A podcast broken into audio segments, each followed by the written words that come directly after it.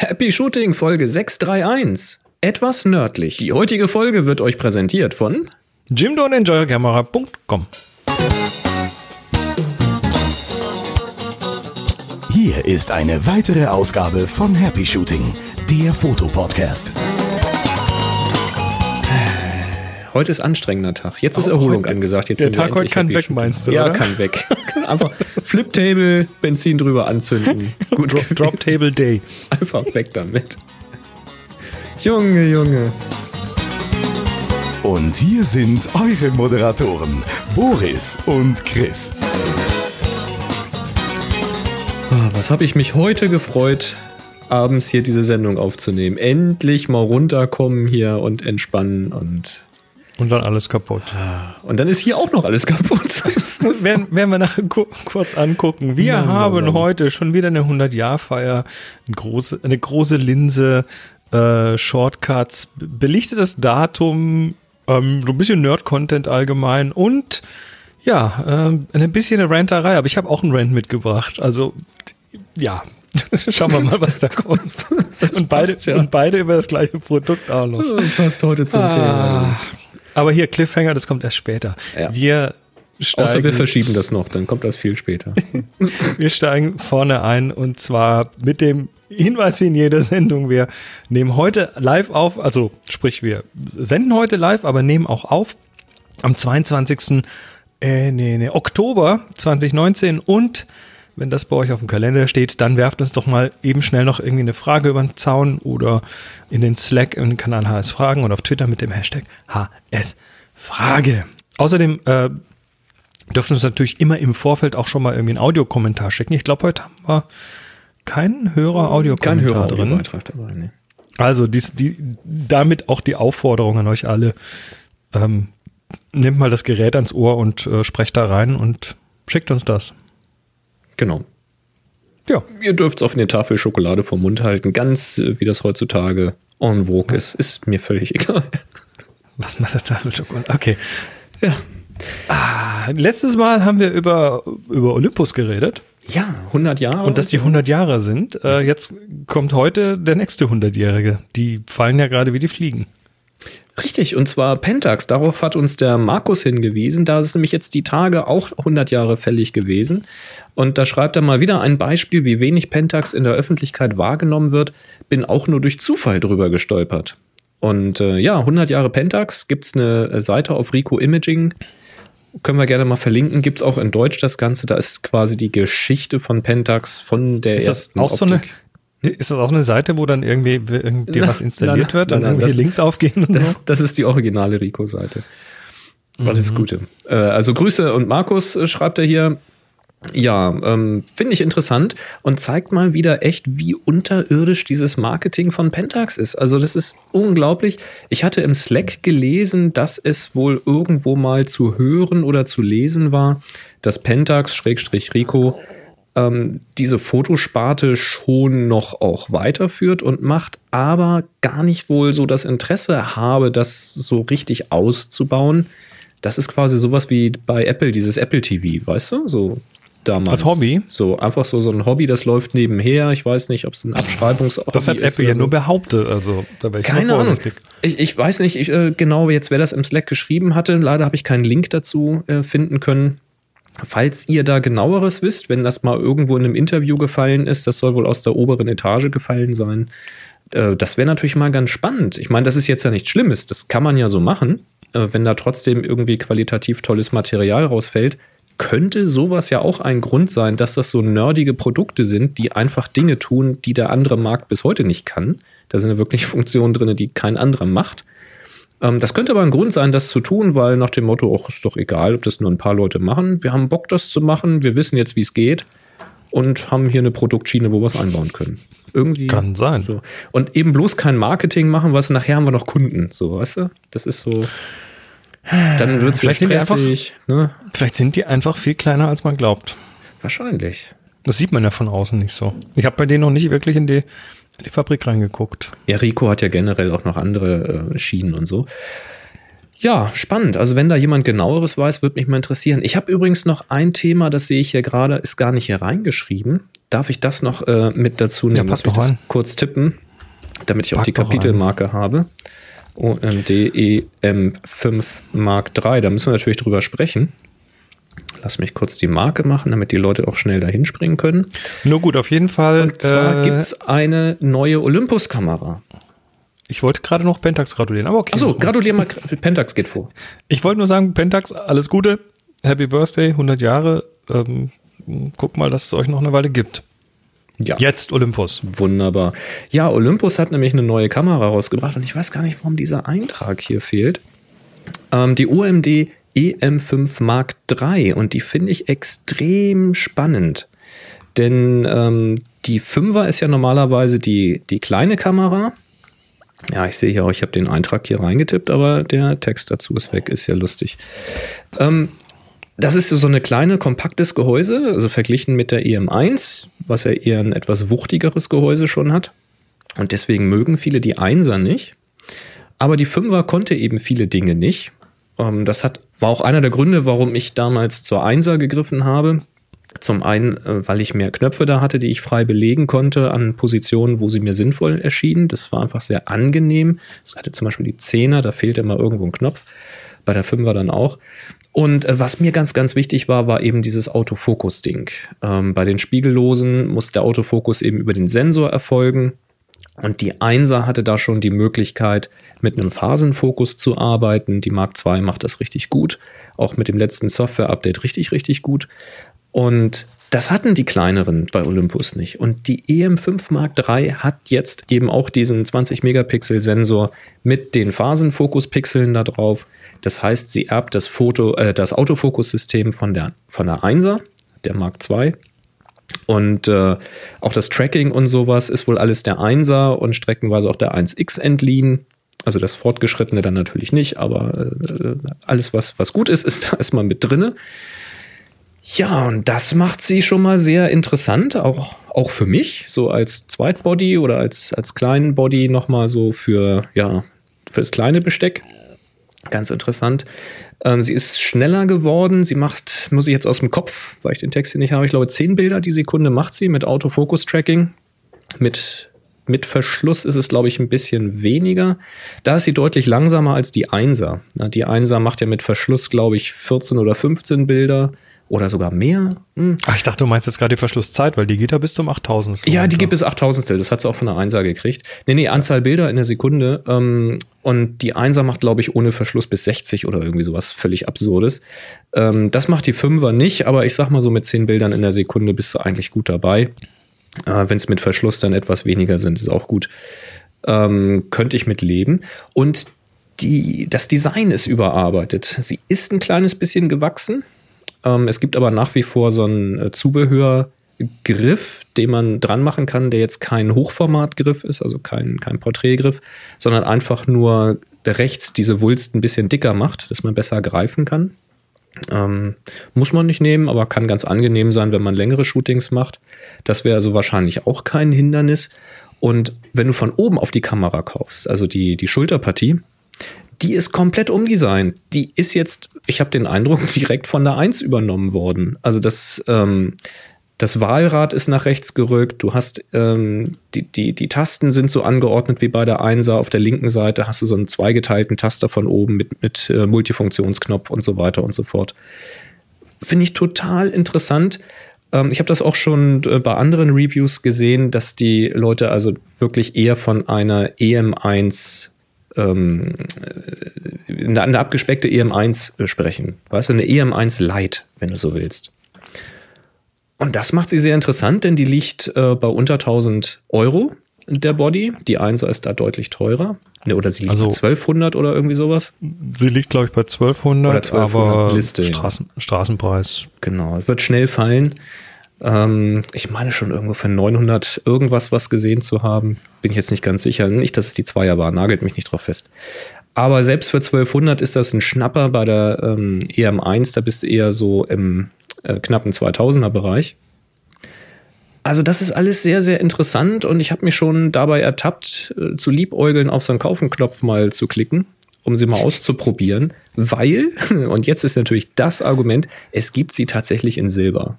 Und zwar nicht in so einem Mausgrau wie die 1 äh, Mark II, sondern wirklich in Silber. Den Nienke wieder. Ja. Hm. Sieht schön ah. aus, kann eine ganze Menge. Also ungetestet, würde ich jetzt mal sagen. Definitiv einen genaueren Blick wert, wenn ihr bisher überlegt habt, in den Bereich Olympus einzusteigen. Die Einser zu teuer war, aber die Features hatte, die euch bei der 5 oder bei der 10 gefehlt haben.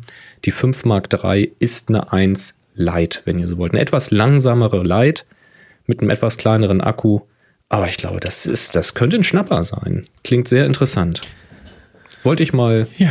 erwähnt haben. Und, und Moni hat sich ja die, ähm, die Z6 geholt von Nikon. Ähm, mhm. die hatte sie erst geliehen, aber jetzt äh, hat sie die dann tatsächlich gekauft. Ah ja, na schau an. Also sie ist jetzt, sie ist jetzt äh, teildigital wieder. ja, warum auch nicht? Ja, die Spiegellosen. Cool. Wie viele Spiegellosen wir sehen werden nächstes Jahr im Mai, bin ich ja mal mhm. gespannt. Mhm. Was für eine Überleitung. Ähm, nee, ich wollte kurz auf Klostergeister hinweisen, weil Klostergeister 2020 steht vor der Türe, zumindest die Anmeldung. Traditionell ja wieder am 1. November. Da äh, werfen wir wieder das äh, Anmeldeformular auf die entsprechende Anmeldeseite. Und äh, ja, das geht jetzt los. Das ist einfach nur mal kurz der Hinweis. Ähm, das Anmeldeverfahren wird wieder so laufen, wie es die letzten paar Jahre gelaufen ist. Das heißt, meldet euch alle ab dem 1.11. an. Es ist äh, zu vermuten, dass der wieder ausverkauft wird. Ähm, und damit der Workshop ja auch wieder ein bisschen verjüngt wird, äh, ein bisschen erneuert wird, äh, nehmen wir auch diesmal wieder ein Drittel neue dazu. Das heißt, die Anmeldungen während der ersten Woche, ähm, da werden die neuen berücksichtigt. Ähm, und ab dem 8.11. wird das dann quasi intern aufgemacht auf alle nach äh, Eingang der Anmeldung. So sieht's aus. Äh, das Ganze findet statt am, vom 25. bis zum 29. Mai 2020.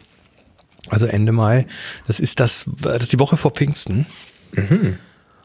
Und äh, ach ja, noch eine Sache wollte ich noch sagen. Ähm, hatten wir, glaube ich, schon mal kurz erwähnt, für die alten Hasen vielleicht ganz wichtig.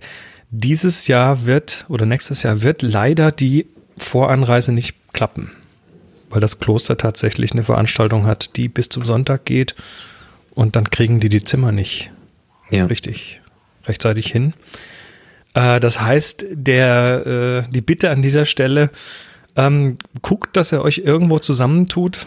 Also ich könnte mir vorstellen, vor allem für die, die von ein bisschen weiter herkommen, dass, äh, dass ihr vielleicht irgendwo, ich weiß, weiß nicht, in kleinen Gruppen zusammen irgendwie euch eine Nacht ein Airbnb nehmt oder irgend sowas. Irgendwo auf dem Weg. Das könnte ich mir vorstellen.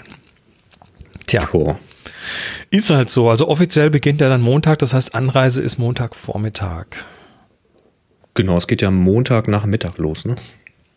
Genau. Also es geht mit dem Mittagessen los, beziehungsweise mhm. wer äh, allerspätestens dann so gegen, ich glaube, gegen 14 Uhr mhm, genau. ähm, mit unserer Vorstellung. Ja, so sieht's aus. Schade, ich bin, äh, sagen wir so schön, das Wochenende vorher, aber das ist auch, glaube ich, jetzt nicht ein Dauerzustand. Ähm, ja, ist so ist es halt dann. Also, genau. genau. Kriegen wir schon hin. Sind ja alles patente Leute hier, ne? Davon ist mal auszugehen. Also packt euch mal den ersten Elften in den Kalender. Das ist ein Freitag. Um 11 Uhr dort geht's los. Nicht 11 Uhr 11. 1.11.11. Na den. Naja. Ja. Ach ja, noch eine andere Veranstaltung, ganz kurz. Ähm, es ist dieses Jahr ja wieder der Kongress, der Chaos Communication Kongress, Nummer 36 dieses Jahr. Äh, Moni und ich sind da ja gerne dabei. Wir haben letztes Jahr aussetzen müssen, aber dieses Jahr sind wir wieder dabei. Hey. Ähm, also äh, die erste Bitte, wenn ihr da irgendwie euch treffen wollt, Hallo sagen wollt, äh, dann tut das bitte. Also ich bin dort äh, öffentlich, ne? könnt ihr euch ruhig melden. Ähm, das zweite, äh, falls irgendjemand noch einen kleinen Voucher übrig hat, wir, wir, wollen uns, wir wollen, wir wollen ja auch Tickets haben. Das ist dieses Jahr wieder so in, so ein interessanter Prozess äh, mit, mit Vouchern und Zeug. Ähm, naja, das äh, war es aber schon. Aber ich glaube, das kriegen wir trotzdem irgendwie hin. Na denn. Auch der wird nämlich dieses Jahr wieder ausverkauft. Mhm. Hm. Was hat es denn mit der großen Optik hier auf sich? Ja, das äh, ist von mehreren Seiten gekommen. Ich habe es auch irgendwo selber gesehen. Das ist schon ein paar, paar Wochen alt. Das, da ging ein Video durch YouTube und durch diverse Blogs und so weiter. Und zwar von Physics Girl. Physics Girl ist eine YouTuberin, die ähm, ja eben zum Thema Physik immer wieder sehr, sehr interessante Dinge macht. Und die hat äh, die Gelegenheit gehabt, äh, beim, beim, beim naja, beim Auspacken eine, eine Riesenlinse äh, dabei zu sein. Also da geht es um ein, äh, eine Linse für eine Digitalkamera.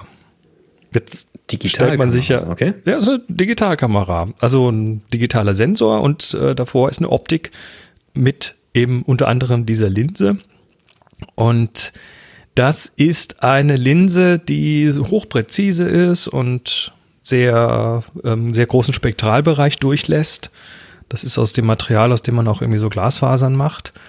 Ähm, und das, äh, diese Digitalkamera ist nicht nur irgendeine Digitalkamera, sondern ein äh, Teleskop, was irgendwo in Chile steht. Und diese Linse hat einen Durchmesser von 5 Fuß. So ein Meter 50 ungefähr. Okay. Ähm, sie sagt da World's Largest Digital Camera. Ähm, das würde ich sogar glauben. Also äh, die, die anderen ähm, Teleskope, die arbeiten ja in der Regel mit Spiegeln und kleineren Linsen. Also das scheint auch irgendwie eine sehr große, im Vergleich zu vielen anderen Linsen, eine sehr große zu sein. Ich weiß jetzt nicht, ob es wirklich the world's biggest ist oder nicht, aber ähm, ja, sie durfte da dabei sein, wie das Ding ausgepackt wird. Also von außen durchs Fenster in den Cleanroom gucken und äh, das ist schon, schon ein sehr erhebender Moment. Großes, dickes Stück Glas. Ist schön anzuschauen. Ist irgendwie komisch, ne? So 1,50 klingt jetzt gar nicht so wahnsinnig groß. Ich ja, habe auch schon versucht, das mal hochzuheben. Spiegeln und so gehört, aber so ein, so ein, so ein Glas ist halt dann schon Versuch das anderes, mal ne? hochzuheben. Ne? Und geschnitten ja, dann auch noch präzise und so. Ich weiß halt, ich weiß halt nicht, ich habe irgendwo schon mal gesehen, wie sie eine größere Linse gemacht haben, glaube ich, aber ich weiß es nicht für welchen Anwendungsfall. Weil das muss ganz schön aufwendig sein, das äh, Plan liegen zu haben und auch äh, so zu schleifen, dass das so funktioniert. Ne? So mit eigenem oh, Gewicht ähm, und so? Hm? Das, das ist ja genau das Problem. Das Ding wiegt eine Menge. Und ich weiß nicht, wie man da die Präzision hinkriegt, aber irgendwie scheint Vielleicht hat ja da jemand noch einen, äh, YouTube-Link oder ein ähnliches äh, Videoportal mit einem Link, wie das Ding hergestellt wurde oder ähnlich große Optiken hergestellt vielleicht werden. Vielleicht gibt es da was. Und welche Probleme dabei zu lösen sind. Das wäre vielleicht mal ganz interessant. Ha. 1,50. Warum nicht? Kann man mal machen. Willst du auf jeden Fall nicht auf deine Spiegellose tun, dann ist das, das ist der komplette Gewichtsvorteil wieder im Eimer. Und, und das ist dann nur eine Linse. Ja? Auch der das, Größenvorteil. Das heißt, wenn du daraus ein Objektiv bauen willst, dann brauchst du ja schon für die erste Linsengruppe ein paar mehr davon und dann noch mehrere Gruppen. Also. Also in dem Video packen sie zwei Linsen aus, da ist auch noch eine kleinere dabei. Ah, siehst du wohl. Ha. Für, für Micro Four Thirds, weißt du? Wahrscheinlich, ja. Na klar. Du, wir haben noch einen schönen Nachtrag bekommen äh, von Markus. Ja. Geht um die Shortcuts für Lightroom und wie man diese am Mac ändern kann. Da gilt natürlich einmal generell äh, die Geschichte mit dieser Konfigurationsdatei, wo man dann eben äh, mal nachgucken kann, ob das geht. Da kann man natürlich auch nicht alles mit ändern, aber es ist ein Versuch wert. Also hört dazu nochmal die letzte Folge, ne, die Folge 630. Den Hinweis, den, den er noch hatte, der ist tatsächlich naheliegend. Und zwar kann man am Mac Shortcuts für jede Anwendung frei definieren oder sich umbelegen. Ähm, da verlinken wir mal einen Praxistipp von der chip.de, das gibt es aber auch mehrfach auf anderen Seiten zu finden. Nämlich gibt es am Mac in den Einstellungen ähm, einen Bereich, wo man eben diese Tastaturkürzel definieren kann und das funktioniert so, dass alle Anwendungen am Mac, die ein Menü haben, dort kann man eben den, den Text reinschreiben, der in dem Menü drinne steht. Da gibt es eine gewisse Syntax, wie man dann äh, damit verfährt unter bestimmten äh, Schreibweisen. Dann sagt man, der Menüpunkt bla bla bla, den möchte ich bitte hier mit Command Shift T aufrufen. Und dann kann man sagen, das soll für alle Anwendungen gelten, weil das vielleicht ein Menüeintrag ist, den alle Anwendungen haben, ein Fenstermenüpunkt oder so. ähm, oder eben nur für diese eine Anwendung. Und auf diese Weise kann man zumindest alles, was man in den Menüs finden kann, sich auch auf einen Shortcut legen. Das klappt dann natürlich nicht für äh, diverse Bearbeitungswerkzeuge und so weiter, weil die eben nicht in den Menüs drin stehen. Aber ist auf jeden Fall mal ein ganz interessanter Hinweis. Ja, also ich habe ja immer schon irgendwie versucht, für Lightroom eine Möglichkeit zu finden, auch die ganzen Slider mit der Tastatur zu bedienen, aber mhm. das muss dann tatsächlich mit externen Tools machen. Ja, das so also von Haus aus geht das erstmal nicht. Schade eigentlich. Ja, und wo wir schon bei Nerd-Content sind, geht's gleich direkt weiter. ja, ich habe ein Ding aufgetan, kürzlich, das kam, ich glaube, bei F-Stoppers war das, ähm, ein Video zum Thema äh, ein belichtetes Datum. Die, die äh, nicht mehr so ganz jung unter uns erinnern sich dran, dass es äh, früher Kameras gab, die auf Film fotografiert haben. So weit, so gut, das weiß jeder. Aber es gab dann auch so sogenannte Daten- oder Datumsrückteile. Das mhm. heißt, die, manche Kameras hatten das eingebaut im Rückteil. Yep. Äh, da konnte man quasi das Datum einstellen und dann wurde rechts unten im Bild, ich glaube in der Regel rechts unten tatsächlich, dann Datum und Uhrzeit noch einbelichtet auf den Film. Ja, so in Orange, so ganz hässlich war das. Ganz genau. Und das war, das war tatsächlich ähm, ja immer in Orange. Äh, zumindest bei Farbfilmen, glaube ich. Mhm. Und ähm, das ja, war so ein Ding, was eine Zeit lang ganz cool war, aber irgendwann haben es die meisten Leute wieder ausgeschaltet, weil du willst ja doch deine Bilder nicht mit so einem fett reingebackenen Datum irgendwie verschandeln. Aber da hat jetzt jemand, und das ist wirklich nerdy, da hat jetzt einer äh, sich das äh, ein Video gemacht und hat das mal zerlegt und äh, geschaut, was da genau, wie das genau funktioniert, weil das war jetzt ja nicht wirklich ähm, ein High-End-Feature. Das haben ja auch teilweise echt günstige Kameras gehabt. Das heißt, man musste das in irgendeiner Form ja so bauen, dass es tatsächlich massenproduziert ist. Mhm. Und das war wohl auch so, dass das tatsächlich so ein Modul ist, was dann überall reingekommen ist. Also im Prinzip eine, ja, so eine, so eine, so eine Quarzuhr ne, mit, so, mit so einer LED-Anzeige. Und äh, das wurde dann eben da rein belichtet und äh, der zerlegt das so äh, ziemlich gut in seine Einzelteile und erklärt, also zum Beispiel, dass das völlig ohne Optik funktioniert. Also da ist keine, keine Linse oder sowas, die das dahin projiziert, sondern ja, ein Spiegel ist, ist schon involviert, ne? Ein Spiegel ist involviert, aber so keine, keine, ja, keine, keine Optik, die die Brechung irgendwie ändert. Mhm. Aber dieses LED-Teil, was da durchleuchtet wird, und das ist eine LED, die, die liegt nicht auf auf dem Film. Die hat einen gewissen Abstand von dem Film. Also ist das ähm, im Prinzip durch ein Lämpchen, also wirklich ein Glühlämpchen ähm, geregelt, was nur weit genug weg ist, damit es dann tatsächlich so einen Schatten wirft quasi. Ja, so ein bisschen das Prinzip mit dem äh, Dia-Projektor und dem Schattenspiel an der Wand. Genau. Wenn die genau. Abstände genau. halt stimmen, dann kannst du auch aus großer Entfernung an die Wand sehr scharfe Schatten projizieren. Und Oder wenn du halt eine, nack eine, nackte Glühbirne hast und die anmachst, dann projiziert den scharfen Schatten. Und genau, genau, so ja. funktioniert das da. Aber das ist auch ähm, irgendwie verkleinert worden, ne? weil du halt so filigrane ähm, nee, Anzeigen ist es nicht. gar nicht hattest. Oder ist war es nicht. wirklich so klein? Die war so klein. Okay. Da Aber hätte ich jetzt tatsächlich gedacht, dass das irgendwie verkleinert ist noch. Aber das Interessante, was, äh, was er nicht wirklich ähm, versteht, weil er wahrscheinlich auch selber kein Filmfotograf ist, ähm, war dann am Schluss, weil er hat dann gesagt, naja, aber die Frage ist, warum ist das immer so rot-orange, das Ding? Beim Hast Farbfilm. Eine Idee? Ja, der, der Farbfilm hat ja äh, diese Orange-Maske drauf. Das ist ja auch das. Das sagt so er, das ist aber nicht richtig. Was so schwierig wäre. Also, okay, damit nicht. Oder, ist es, er, aber oder ist es von der Richtung, von der es reinläuft, dass es dann durch die anderen Schichten nicht so intensiv durchkommt? Exakt, das ist es. Also im Prinzip wird, der, wird dieses, dieses Datum von hinten, also von der Seite durchbelichtet auf den Film, durch die ja normalerweise das Licht nicht kommt. Mhm. Und jetzt, wenn man sich den Filmaufbau anschaut, dann äh, geht das quasi, äh, normalerweise ist die rote Schicht die letzte im Film. Mhm, mhm. Und da ist es jetzt die erste. Das heißt, äh, das meiste Licht, was da vom Film gesehen wird, ist erstmal rot. Verstehen. Und die anderen Schichten sehen dann nichts mehr oder wenig. Das ist das Prinzip, was, äh, was sich manche zunutze machen für die sogenannte Red-Scale-Fotografie. Wenn da wird der, der Film, Film, falsch rum reingelegt. Dann, ne? Auch nochmal falsch rum quasi in die Patrone gewickelt und dann kannst du den von hinten belichten und bekommst dann genauso so Sonnenuntergangartige Rottöne. Ah, und äh, also im Prinzip ist die Datumseinbelichtung eine, eine Red-Scale-Belichtung. Ja, ist eigentlich doch ganz cool, ne? Ist arschcool. Also, Muss man eigentlich gleich wieder rauskramen, seine alte Kamera mit Digi hier, mit, mit, mit äh, Datumrückteil. Gleich immer, immer einschalten, das Ding.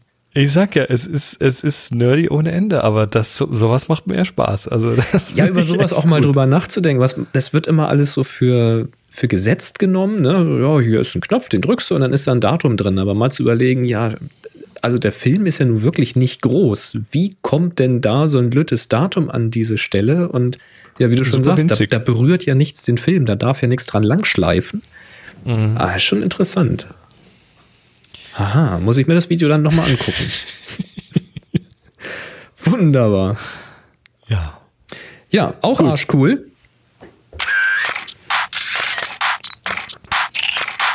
Happy Shooting, der Fotopodcast. Werbung. Ja, und wir werden entweder unterstützt von enjoyercamera.com. Und wenn ihr da was bestellen wollt, dann äh, bestellt das mit dem Gutscheincode Happy Shooting 2019, da gibt's 5%. Ähm, ich, äh, ja, wir, wir haben hier ein, ein Produkt, was ich versuche es gerade zu übersetzen. Ist das richtig geschrieben? Ja, G-N-A-R-B-O-X, die Narbox. Also Narbox. Ja, Gnar spricht sich's, äh, gesprochen wird es. Äh, das klingt so ein bisschen Gnar. wie Gnar. Ja, ich weiß es nicht. Also es gibt in, in Englisch das Wort ähm, Nali. Äh, warte mal, ich muss mal kurz gucken. Das ist bestimmt das Geräusch, was du machst, wenn du Daten verloren Knorrig. hast. Dann, dann machst du ja so Gnar. Und das also, ist das äh, Produkt, um das zu vermeiden. Ich weiß es nicht. Also Nali ist knorrig, aber nah gibt's keine Übersetzung für. Egal. Die Narbox 2.0 SSD ist eine ja, früher nennt man sowas mal Image Tank. Eine ja, kenne ich. So Festplatte, Speicherkarte rein, Backup machen. Also Standalone äh, Speicher für Bilder und mhm. äh, ähm, also da, das ist eine Festplatte, aber eben keine, sondern es ist eine SSD. Ah. Das heißt, die ist richtig äh, zacken schnell, ähm, hat entsprechende Slots. Was hat sie denn? Äh, äh also ein Micro HDMI, zweimal SD-Slot, einmal USB-C hat sie. Äh, überträgt bis zu 350 Megabyte pro Sekunde. Ähm, der SD-Slot allerdings nur 75 Megabyte pro Sekunde, aber auch das ist ja schon ganz schön flott. Ähm, hat äh, irgendwie, also du kannst da direkt irgendwie so ein, so ein HDMI-Display anschließen und äh, das da irgendwie aber auch über irgendwelche Apps bedienen, hat natürlich eine Batterie an Bord. Das heißt, äh, und zwar einen 3000 Milliampere-Stunden Akku, also der kann auch ein bisschen was.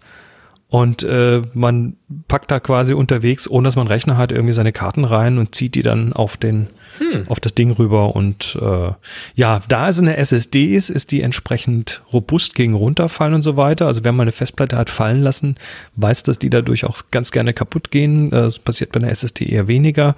Ist Spritzwasser staubgeschützt und äh, hat eben, wie gesagt, noch irgendwelche äh, Verwaltungen drin äh, wo man so ein bisschen, glaube ich, auch, also Bilder schon mal verwalten kann unterwegs über eine App. Ähm, im, genau genau habe ich es nicht getestet, aber äh, das Ding ist so, äh, ja, mit 512 Gigabyte, das ist die, ähm, die mittlere Version. Es gibt noch eine mit einem Terabyte und es gibt noch eine kleinere mit einem 256 Gigabyte Laufwerk drin.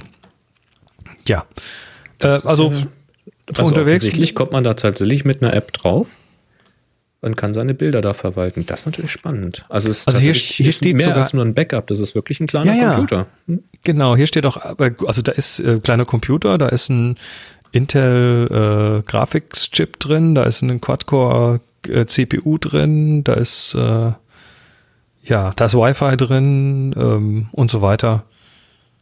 Ja, also, also es, ein, es gibt mehrere Apps hier offensichtlich. Es gibt eine App, ähm, um die Daten zu organisieren synchronisieren und auch eine Synchronisation zu Dropbox zu ermöglichen. Genau. Äh, man kann sich RAW-Vorschaubilder äh, anzeigen lassen und auch schon Farbkorrekturen und Bewertungen vornehmen. Die sind dann Lightroom-kompatibel, werden also übernommen. Was haben wir hier? Sequence, Filmmaterial, Rendere in verschiedene Formate, Schneide, Knips, äh, Clips, Knips, Schneide, Clips, Ordner, Aufnahmen zum Rohschnitt zusammen. Das alles mit dem Ding unterwegs. Das ist natürlich interessant. Okay. Also ich, okay, ich denke, man kann damit zumindest mal unterwegs schon mal so ein bisschen vorarbeiten für zu Hause. Ja, das Ganze gibt's. Ähm, wie gesagt, durch die hohe Funktionalität ist es jetzt auch nicht, äh, also Sag mal, ist, ist natürlich ein bisschen, bisschen teurer als so einfache Nurplatten für unterwegs. Also Das die ist mehr als ein 512 Image-Stick. Gigabyte Version kostet 660 Euro. Aber es wird sicher für die ein oder anderen ein Problem lösen. Und Dabei ist es noch relativ handlich und, Und hast halt wiegt kein- gerade mal 370 Gramm. Genau, kein brüchiges Notebook dabei, sondern so ein kleines Teil. Genau. Du kannst mit deinem Smartphone dann drauf. Ja, warum nicht? Also die GNA oder Narbox 2.0 SSD bei enjoycamera.com und wie gesagt 5% mit dem Gutschein Happy Shooting 2019. Und ja, wir sagen herzlichen Dank. Ja, Dankeschön. So, wir haben in was in der letzten oder in der vorletzten Sendung haben wir, nee, in der vorletzten, glaube ich, ähm, habe ich ja schon mal auf Monis neues Projekt hingewiesen, den Fotoplaner. Aber ähm, ich dachte, wir lassen Moni einfach mal selbst zu Wort kommen und deshalb habe ich ihr vor ein paar Tagen mal ein Mikrofon unter die Nase gehalten. Da bin ich gespannt.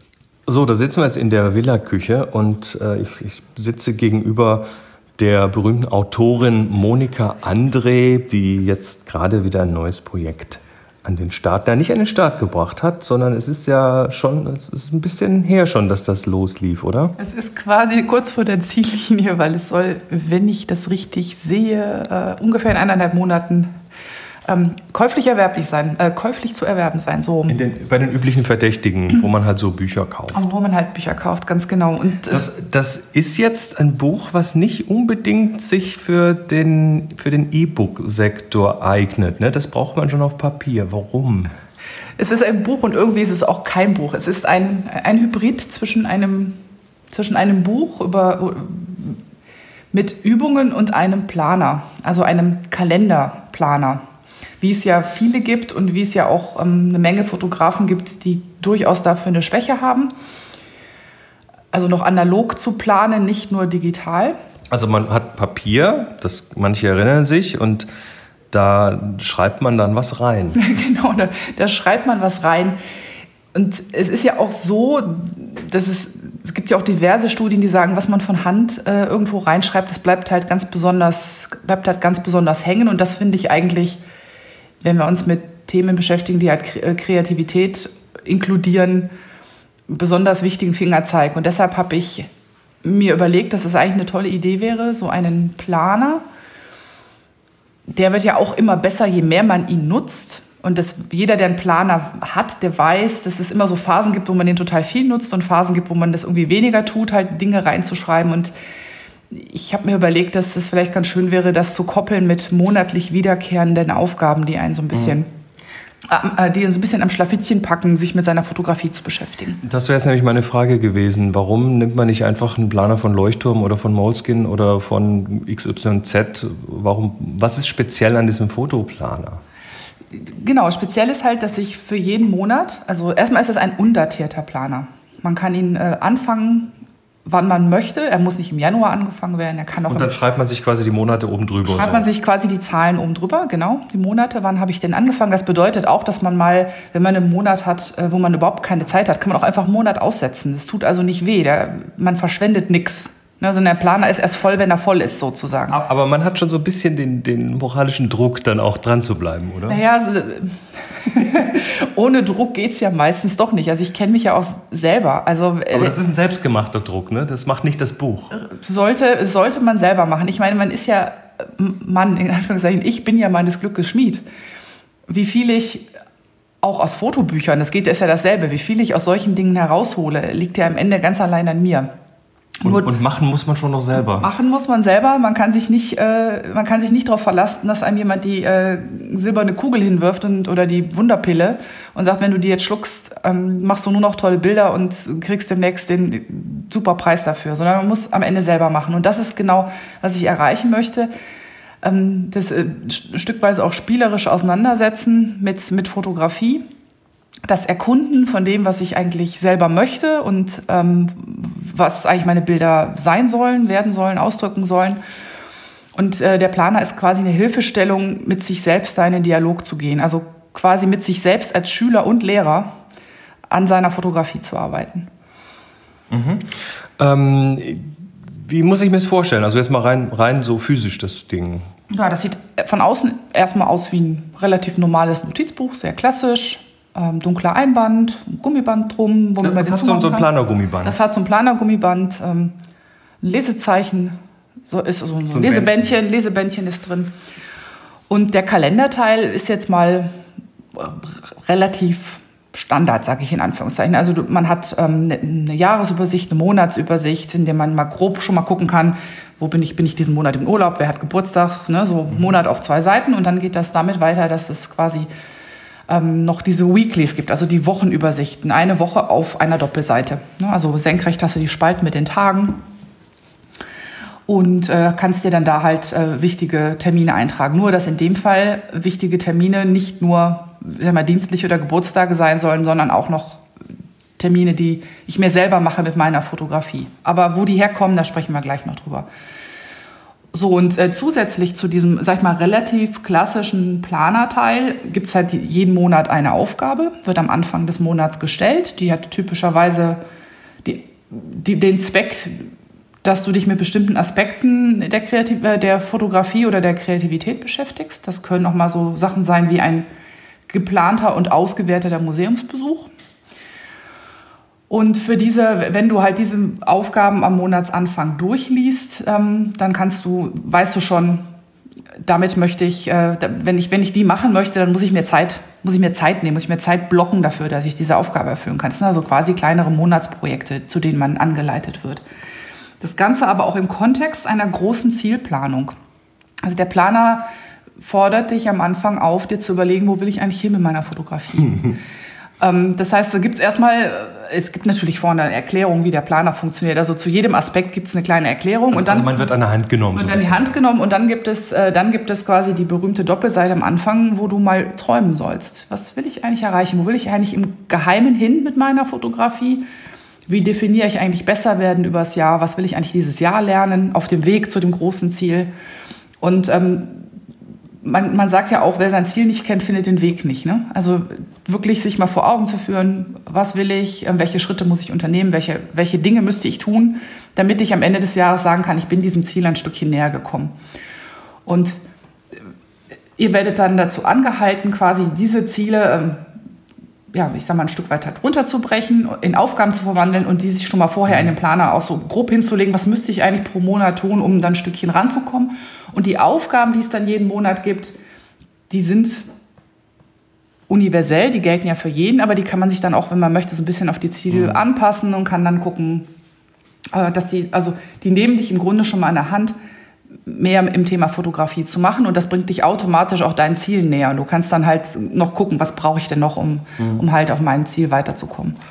Das heißt, das ist auch eine Hilfe, dass man sich selbst so ein bisschen strukturiert damit. Also ist, ist, das, ist das dann geeignet für Leute, die auch gerne eine, eine, eine klare Struktur in ihren Dingen haben?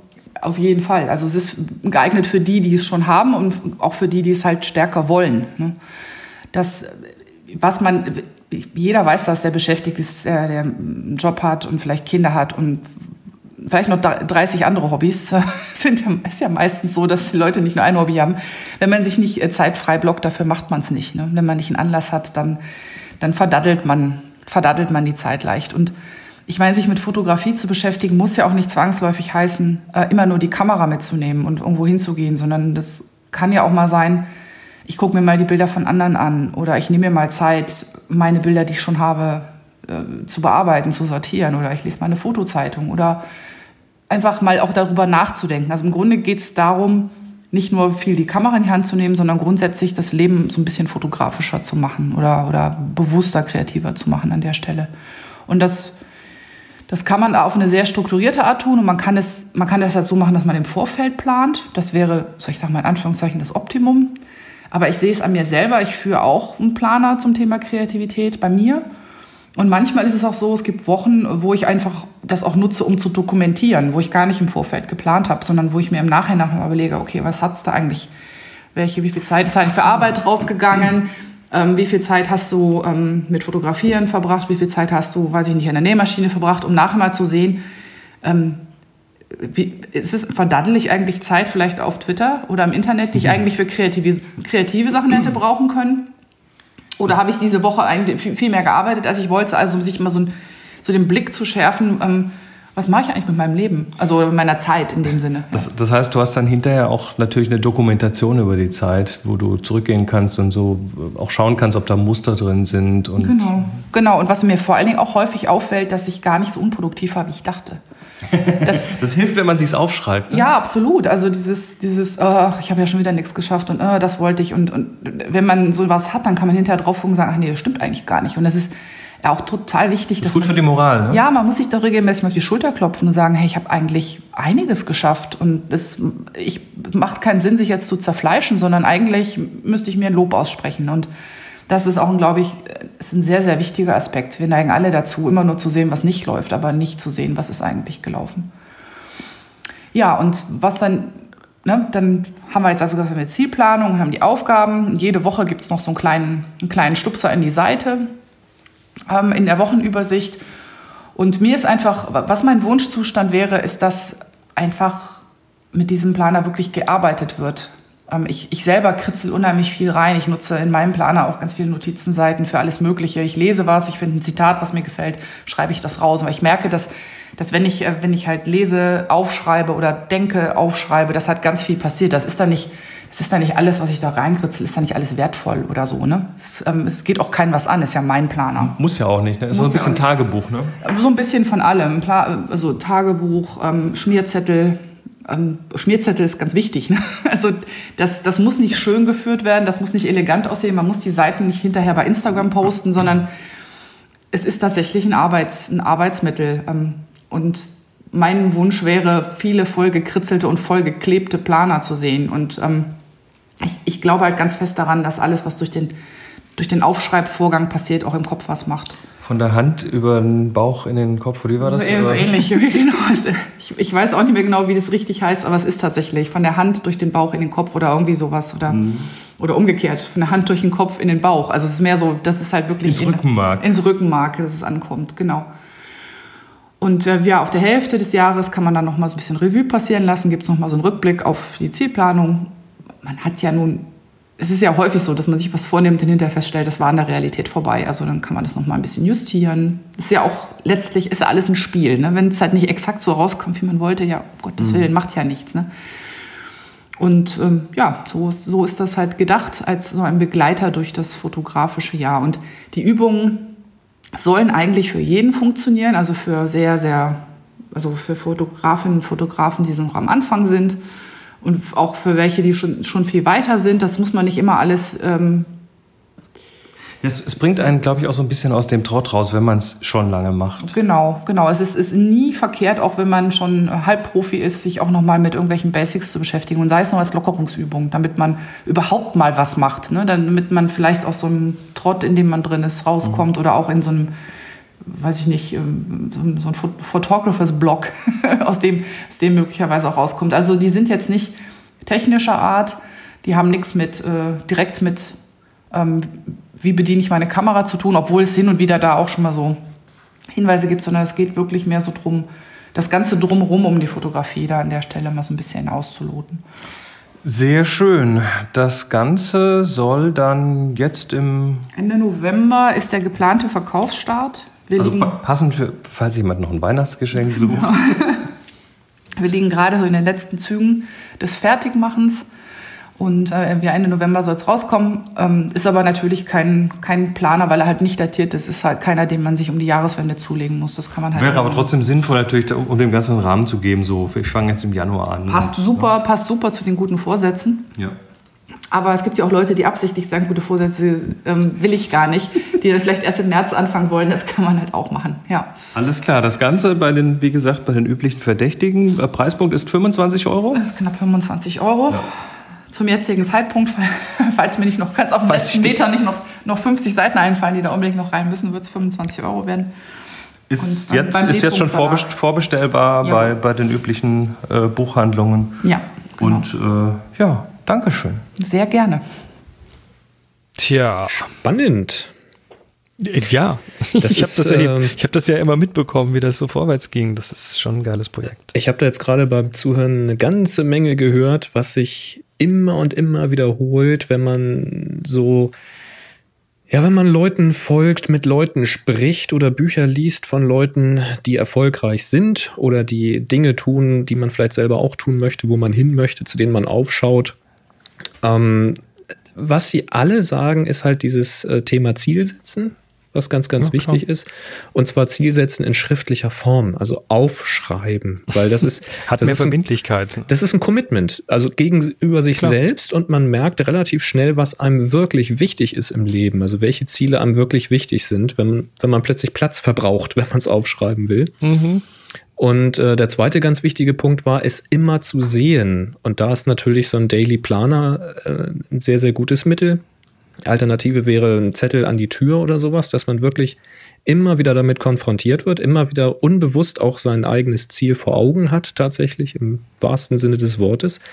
Weil, und das sagen auch alle, und das habe ich auch so von, von Wissenschaftlern gehört, wenn du dich halt ähm, zu etwas committest und dir ein Ziel setzt und dir das immer wieder vor Augen führst und es auch unbewusst immer wieder mitbekommst und dich immer wieder damit beschäftigst, dann wirst du unbewusst äh, so handeln, dass du diesem Ziel auch entgegenstrebst. Wohingegen, also wenn du das eben nicht in tust, die Richtung des Zieles strebst. Ja, ganz genau. Äh, weil wenn du das nämlich nicht tust, also das nicht aufschreibst und dir das nicht immer wieder bewusst machst, weil du sagst, habe ich ja im Kopf, ich weiß ja, wo ich hin will, ähm, dann wirst du immer wieder ein bisschen Ablenkung finden, wirst links und rechts gehen, wirst zurückgehen.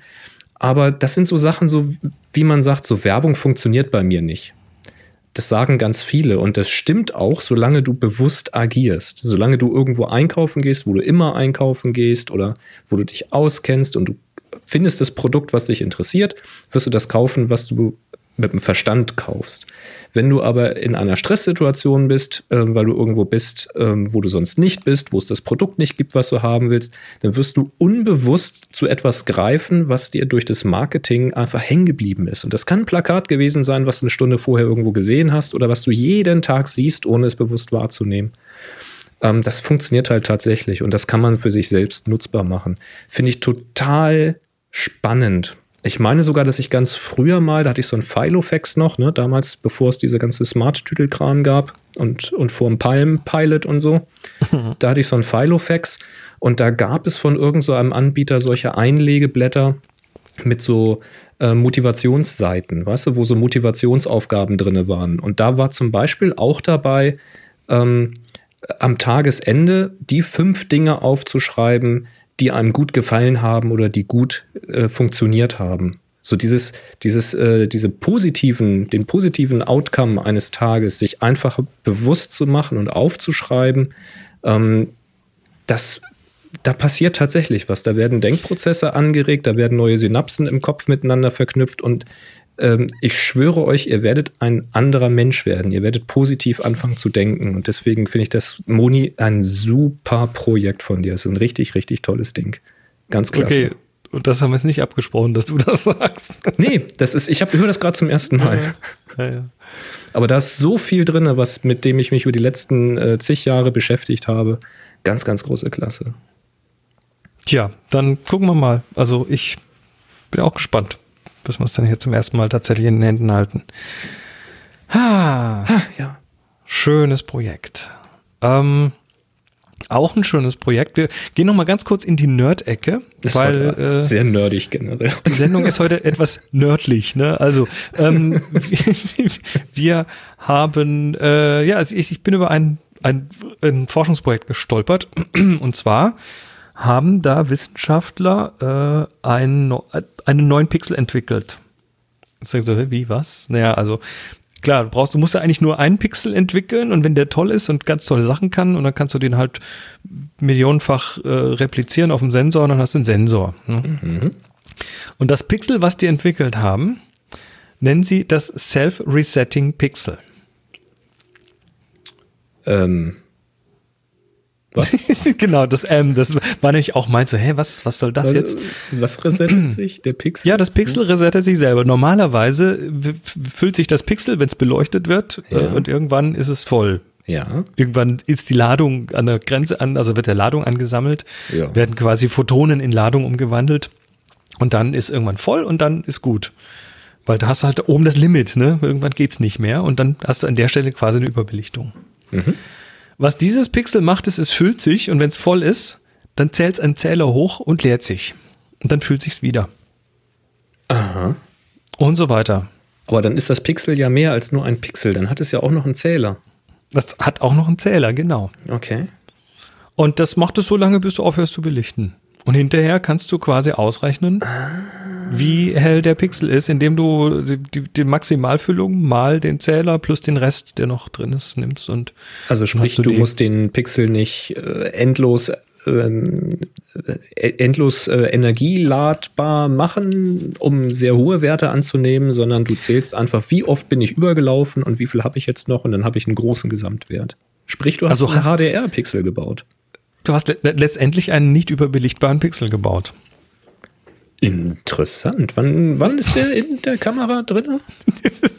Ich weiß es noch nicht genau. Ähm, es ist, ich weiß nicht, wie, wie, wie weit die da sind, aber es ist, äh, also es gibt ein Paper bei, äh, ja, weiß jetzt auch nicht, wo das ist, äh, URSI,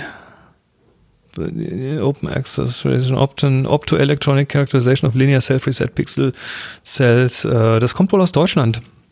Scheint aus Deutschland kommen, und zwar Institut für Mikroelektronik in Stuttgart. Die haben das entwickelt und ja, ich habe keine Ahnung, wann es in, in Produkte kommt, aber ähm, es ist sicher nicht uninteressant. Was, was das dann allerdings ähm, getan hat, ich äh, habe dann mich erinnert, dass sowas schon mal irgendwo da war, bin dann noch mal so durch meine alten Notizen gegangen und tatsächlich hat das damals das MIT Media Lab auch schon äh, irgendwie vorgeschlagen. Ich weiß nicht, ob sie es tatsächlich gebaut haben, aber dieses Prinzip ist schon mal aufgetaucht vor, hm, wie lange ist das her? Ich würde mal sagen, vier, fünf Jahre auf jeden Fall. Und zwar in der sogenannten ähm, Modulo-Camera. Und das ist genau das gleiche Prinzip, dass du Pixel hast, die sich füllen und wenn sie voll sind, zählen sie, zählen sie hoch und leeren sich wieder. Da klingelt auch irgendwas bei mir. Und die Okay. haben da auch Beispiele gezeigt. Also äh, ich weiß nicht, ob das tatsächlich aus einer entsprechenden Hardware kam oder ob sie es tatsächlich über eine Berechnung gemacht haben, quasi um es zu simulieren. Aber ähm, das ist 2015 war das, vier Jahre her ist das. Ähm, ja, also ich habe jetzt keine Ahnung, ob das in irgendeiner Form zusammenhängt, das eine mit dem anderen und äh, wie da die Situation ist, aber ist also keine wirklich neue Idee, aber jetzt in irgendeiner Form halt zumindest mal in Hardware. Ja, interessant. Und jetzt bin ich mal gespannt. Also das Ding wird wahrscheinlich mehr Platz wegnehmen. Es Das ist, glaube ich, der, der einzige Nachteil im Moment an dem Ding, dass, äh, dass es einfach für die Elektronik viel Platz braucht. Ja, ich wollte gerade fragen, ist, wie viel Pixel kriegst du denn auf die Fläche, weil du jetzt noch zusätzlich irgendwie ein Register brauchst für jeden Pixel und Ja, ich weiß nicht. muss alles Ähm, irgendwo hin, ne? Ja gut, vielleicht macht es ja irgendjemand schlau und macht einen Doppeldecker-Sensor. Ja, ist ja sowieso schon. Die Leiterbahnen sind so. ja sowieso schon so verlegt und dann Backside illuminated, also es müsste ja alles irgendwie möglich sein. Interessant. Nee, es ist halt so ein bisschen, ähm, äh, weil äh, Michael schreibt hier im, im Slack, im Endeffekt hast du nur in Anführungszeichen die Bitbreite des Pixels um die des Zählers erhöht, sparst dir aber den AD-Wandler für den Zählerteil. Ja, ich glaube, es ist halt ein bisschen mehr, ne? weil ja die, die Messung des einfallenden Lichtes, das ist ja schon analog. Und wenn das überstrahlt, dann muss der Pixel ja etwas tun, nämlich diesen Zähler digital hochrechnen. Das heißt, der Pixel muss sich selbst darum kümmern, dass er erkennt, wann er überläuft. Da ist dann auch noch die Frage, wie schnell er das tut. So bei Langzeitbelichtung ist klar, dann kommt immer, immer mehr, immer mehr, immer mehr und dann resetten wir das Ganze mal. Aber wenn du jetzt eine kurze Belichtungszeit hast, sagen wir mal, hast du jetzt schon eine Tausendstel Sekunde oder sowas und das ist einfach viel, viel, viel zu hell, ähm, wie schnell kann dieser Zähler hoch, weißt du? Also wie, wie schnell macht er sich leer und wieder voll? Könntest du jetzt mal ganz wild gesponnen äh, eine Aufnahme machen, wo du die Sonne mit drinne hast? Und dann würde der ganz, ganz, ganz, ganz oft überlaufen. Und wenn du das Bild mit einer ganz tollen äh, Software bearbeitest und ziehst die Belichtung immer, immer weiter runter in dem Bereich, wo die Sonne ist, dann siehst du da tatsächlich äh, die Struktur auf der Sonne. Ist das Ding so schnell oder eher nicht? Fragen über Fragen. Es ist ein Forschungsprojekt, also ich denke, bis das in einem Produkt landet, könnte das noch ein bisschen dauern. Reicht völlig, wenn das bis zum Weihnachtsgeschäft fertig ist. Dann könnten wir dann zuschlagen. Schön. Aufpassen müssen wir bei einem Thema, da äh, bin ich durch Frank im Slack drauf aufmerksam geworden. Vielen Dank, Frank, für diesen Link. Und zwar geht es um Flughäfen und die, ähm, sag schnell, Röntgenscanner. Da haben wir schon ein paar Mal drüber gesprochen. Also die, die Röntgenscanner, wo das Gepäck durchgeht. Das Handgepäck. das Handgepäck, ja, ja. Also ähm, die aufgegebenen Reisekoffer, die laufen sowieso durch einen ziemlich starken Röntgenscanner. Da sollte man auf gar keinen Fall seine Filme, seine unbelichteten Filme äh, reintun und seine unentwickelten Filme reintun. Ähm, aber im Handgepäck hatte man bisher seine Filme transportiert und dann hieß es so, bis ISO 800 ist das unproblematisch durch den Handgepäckscanner durchzugehen. Wer da ein bisschen kribbelig ist oder wer dann auch empfindlicheren Film dabei hat, da haben wir dann immer gesagt, bittet einfach um einen Handcheck. Ne? Erklärt Genau. das Ganze. Dann gab es dann so Tricks mit irgendwelchen Dosen, wo dann ISO 3200 draufsteht und so. Das heißt Tricks, dann nimmst du halt, nimmst du halt eine Rolle, eine Rolle äh, entsprechend Delta 3200. nimmt man halt immer einen mit und dann sagt Genau. mir bitte, bitte Handscannen. So. Ähm, das ist dann auch soweit ganz gut gewesen, aber viele haben halt gesagt, ja, meine Güte, ich habe hier ISO 200, ISO 400, komm, lass durch den Scanner laufen, alles ist gut. Auch zwei, dreimal, ne, wenn du jetzt äh, mehrmals umsteigst und der Flug ein bisschen länger ist und ne, Inlandsflug noch dazu, immer durch den Scanner, kein Problem. Da hast du irgendwie dann sechs Scans, alles gut. Jetzt werden weltweit Stück für Stück neue Röntgenscanner installiert und zwar sogenannte CAT, CAT-Scanner. Das sind Also auf drei, Deutsch ist es der sogenannte CT-Scan. oder CT-Scan. Das sind äh, 3D-Röntgenscanner. Das muss man sich vorstellen äh, wie so eine große Röhre, wie diesen, äh, diesen äh, wie heißen sie, CMTs, wo das mit Magnetfeld gemacht wird, aber hier ist es halt mit Röntgen. Das heißt, da rotieren irgendwelche Röntgenstrahlköpfe ganz schnell und scannen das Ganze in 3D. Ziel ist es natürlich, damit die bei der Kontrolle ähm, wirklich nachgucken können, wenn mal irgendwas hinter etwas anderem liegt, was denn da liegt, ohne dann den Koffer gleich aufmachen zu müssen, dass das alles ein bisschen äh, schneller und zuverlässiger läuft. Ist ja auch ganz gut, tolle Technik, kann man machen, ist ja auch nach außen abgeschirmt, wollen wir das mal alle hoffen. Ähm, das Problem ist, das Ding hat deutlich mehr Leistung und ähm, der Scan Also, läuft auch deutlich häufiger. Also das ist nicht ein Foto, es, was es, da fun gemacht wird. es funktioniert ein, so ein CT-Scanner oder CAT-Scanner. In Amerika werden Katzen gescannt. damit. ja, Cat-Content.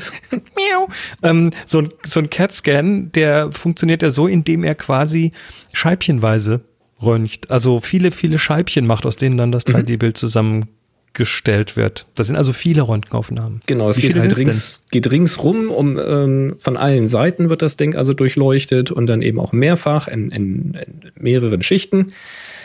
Und das führt dazu, steht hier im Bericht bei Peter Pixel, dass so ein Scan dem Äquivalent von 1000 bisherigen Scans entspricht. Und Da es steht, Film mehr reinschieben. es steht in dem Bericht, selbst ein Bleibeutel würde nicht helfen.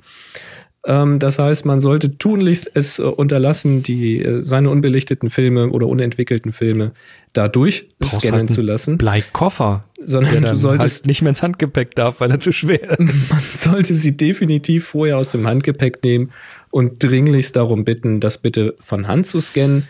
Äh, Ja, da steht der- dann aber auch nicht, nicht mehr Filmsafe drauf, wie es heute so in USA bei ganz vielen Ja. draufsteht. Also bei dem einen äh, Flughafen, wo hier äh, das gesichtet wurde, da war es auch so, dass das Personal tatsächlich geschult war und der Das müssen sie auch. Du, Das, es war, geht ja gar nicht anders. Es war bekannt, dass die Problematik mit den Filmen und es wurde anstandslos von Hand gescannt. Wollen wir mal hoffen, dass das Personal überall so geschult wird, dass man dann nicht noch eine große Diskussion lostreten muss an dieser Stelle, weil das ist dann wirklich heftig. Na, wenn du dann die Garantie hast, dass, dass deine Urlaubsbilder garantiert weg sind, ähm, dann den, den äh, Aufruhr möchte ich mir gar nicht vorstellen. Ja. Boah. Fand ich aber ganz wichtig, weil ähm, die werden jetzt ausgerollt. Also an den einen oder anderen Flughäfen wird man die Dinger schon sehen können. Die fallen auch auf. Da ist ein Foto in dem Bericht drin, wie sowas ungefähr aussieht. Klar, das wird sich mit der Zeit auch ändern. Aber es steht auch drin, im Prinzip ist das die verkleinerte Form von dem Scan, der auch bisher für, den, für das aufgegebene Gepäck stattgefunden hat. Ja. Und das, und das, wie gesagt, das ist Gepäckscan, das ist nicht der Personenscan. ja genau. CT-Scan. Können Sie gleich gucken, ob, ob ich irgendwas in der Lunge habe und so. Ja, ich habe hier so ein Stechen irgendwie links in der Lunge. Können Sie, kann ich mich mal kurz darauf das Band laut drauflegen? Eventuell. au, au, au. Ja, wunderbar. Ja, danke können Frank, die war ein wichtiger Hinweis. In dem Video sehe ich das gerade. Da könnt ihr das dann so rumdrehen und gucken von allen Mhm, Seiten. ganz genau. Ja, Sehr schön. Security Theater, super. Ähm, Du hast noch äh, ein freundliches Thema, hast, steht hier. habe auch ein freundliches Thema. Na, jetzt kommt der erste Rant. Also, ähm, ich habe die Tage mal äh, f- mir, mir lief die mir lief die SSD zu. Ich sitze ja an einem iMac und der hat eine schöne Terabyte SSD drin und das ist toll und alles, aber irgendwann ist auch die voll. Ne? Du bist halt, wenn du so viel Platz hast und das ist alles schön schnell, dann hast du auch irgendwie, ja, dann brauchst du erstmal nicht aufräumen, hast ja Platz. Genau. Und was macht man dann? Also was ich mache ich dann? Ich gehe erstmal durch und gucke erstmal äh, die größten Dateien auf der Platte, die kann man sich da irgendwie über dieses Storage-Ding rauslassen. Und äh, guck mal, welche davon weg können. Und da sind dann immer irgendwelche Sachen dabei, die, ja, die, die tatsächlich weg können, irgendwelche alten Downloads und so weiter. Habe ich übrigens ein Tool dafür, nennt sich Daisy Disk am Mac. Kleiner Tipp. Aha. Ähm, äh, du kannst das, dem- das macht der Mac, wenn du About this Mac machst und dann auf Storage gehst, dann sagt er dir genau die Größen und alles. Brauchst du kein Tool mehr für. Na gut. Ähm, und dann äh, habe ich noch ein anderes Tool, was mir auch immer sehr viel Daten spart. Und zwar bearbeite ich ja Videos mit Final Cut Pro, Ja. also die 10er-Version, die, die aktuelle. Und ähm, da hast du ja, wenn du da arbeitest, dann werden immer so temporäre Sachen, Renderings und optimierte Dateien und, äh, und Proxys und und die, und die rausgerenderten Filme und so weiter, die werden ja alle in dieser Library, in diesen einzelnen Libraries abgelegt, die Final Cut anlegt. Und äh, ja, da kann man sich dann Mods anstrengen oder man holt sich ein externes Tool, das heißt Final Cut Library Manager. Ähm, das ist ein externes Tool, hat also nichts mit Apple zu tun, aber das guckt dir in diese Libraries rein und du kannst relativ schnell einfach mal eben, ich, ich habe dann auf einen Schlag irgendwie 100 Gigabyte Platz gespart, ne? Ja, Weil das das altes, gut. altes Renderzeug ist, das kann weg, braucht keinen Platz mehr dann. Äh, das erzeugt er sich dann wieder neu, wenn du möchtest. Also so ein bisschen wie Lightroom, ne? Wenn du Lightroom hast ja deine, deine Previews und so weiter, die brauchst du eigentlich nicht, weil die werden auch dynamisch wieder erzeugt. Nur ist natürlich schön, wenn du die hast, weil dann geht alles ein bisschen schneller. Ist flotter dann, definitiv. So, jetzt äh, kam ich dann plötzlich über meine Lightroom Previews-Datei, nämlich genau diese. Ja. Es gibt eine Previews-Datei, previews.lrdata heißt die, Ja. und diese Previews-Datei war 135 Gigabyte groß. Das ist äh, ordentlich. Das ist ziemlich ordentlich. Jetzt habe ich auch einen dicken Katalog, da sind irgendwie deutlich über 100.000 Bilder drin. Also die, Ähm, die, die, nicht die Smart Previews, du redest von den Previews, ne? Ich, red, ich rechne, ich rede von den Previews, Ja, das sind bei mir diese 90 ganz Gig, normalen, was auch ordentlich ist. Das ist auch ordentlich, ne? Und äh, dann bin ich mal in meine Catalog-Settings gegangen und da steht drin äh, A, wie groß die Previews gerechnet werden sollen. Ja, also B, in welcher. Mhm. genau, B, in welcher Preview-Qualität gerechnet werden soll, mittel, hoch, niedrig. So als JPEG ist, ja. Mhm. Genau. Das justieren.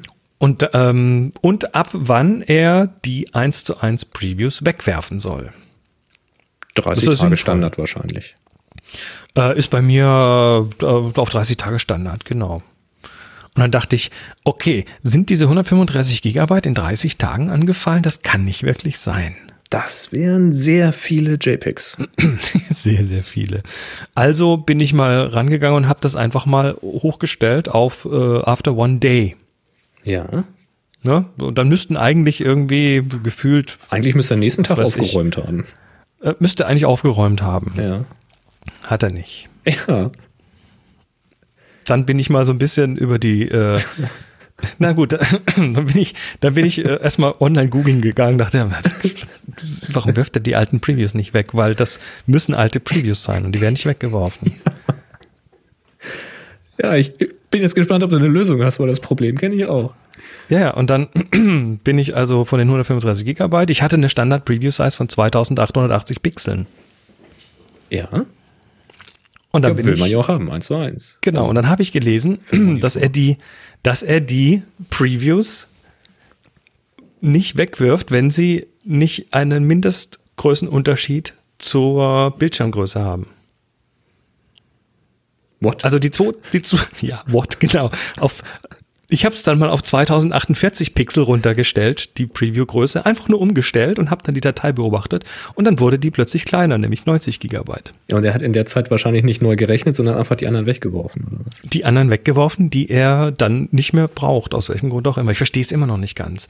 Dann bin ich gleich mal auf die kleinste Einstellung gegangen, auf 1024 Pixel und dann wurde diese, Giga, diese Datei 34 Gigabyte nur noch groß. darf alles nicht wahr sein.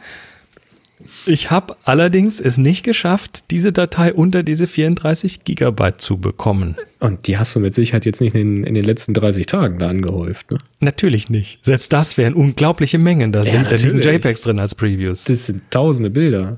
Richtig. Naja, und dann war einfach le letzte, letzte, letzte, letzte Hilfe war, Datei ich habe halt dann die, die Datei gelöscht, die Ja, das- Previews LR Data gelöscht. Das und dann legte auch sich gemacht. Ja. Das, also du, du kannst dann, ich habe dann also Lightroom beendet, die Datei gelöscht, das Lightroom wieder gestartet und dann legt er die wieder neu an. Richtig. Mit 0 Gigabyte ja, und dann ist alles gut. Aber die, die Größe, das Wegwerfen ist abhängig von der Größe der, äh, der, der, der, deines Bildschirms im Verhältnis zu der Größe der eingestellten Preview-Größe. Das ist so kaputt. Also manchmal hätte ich das, was die so rauchen oder an Keksen den Tag über essen, hätte ich auch gerne. Also Leute, wenn ihr tatsächlich diese, wenn ihr mal ein paar Gigabyte sparen wollt, dann äh, stellt einfach mal im, in den Catalog-Settings die Preview-Größe runter, dann wird auch die Datei kleiner. Und wenn das euch nicht klein genug ist, dann äh, lasst halt die wichtigen Previews, die ihr aktuell benutzt, neu rechnen und werft die Datei vorher weg.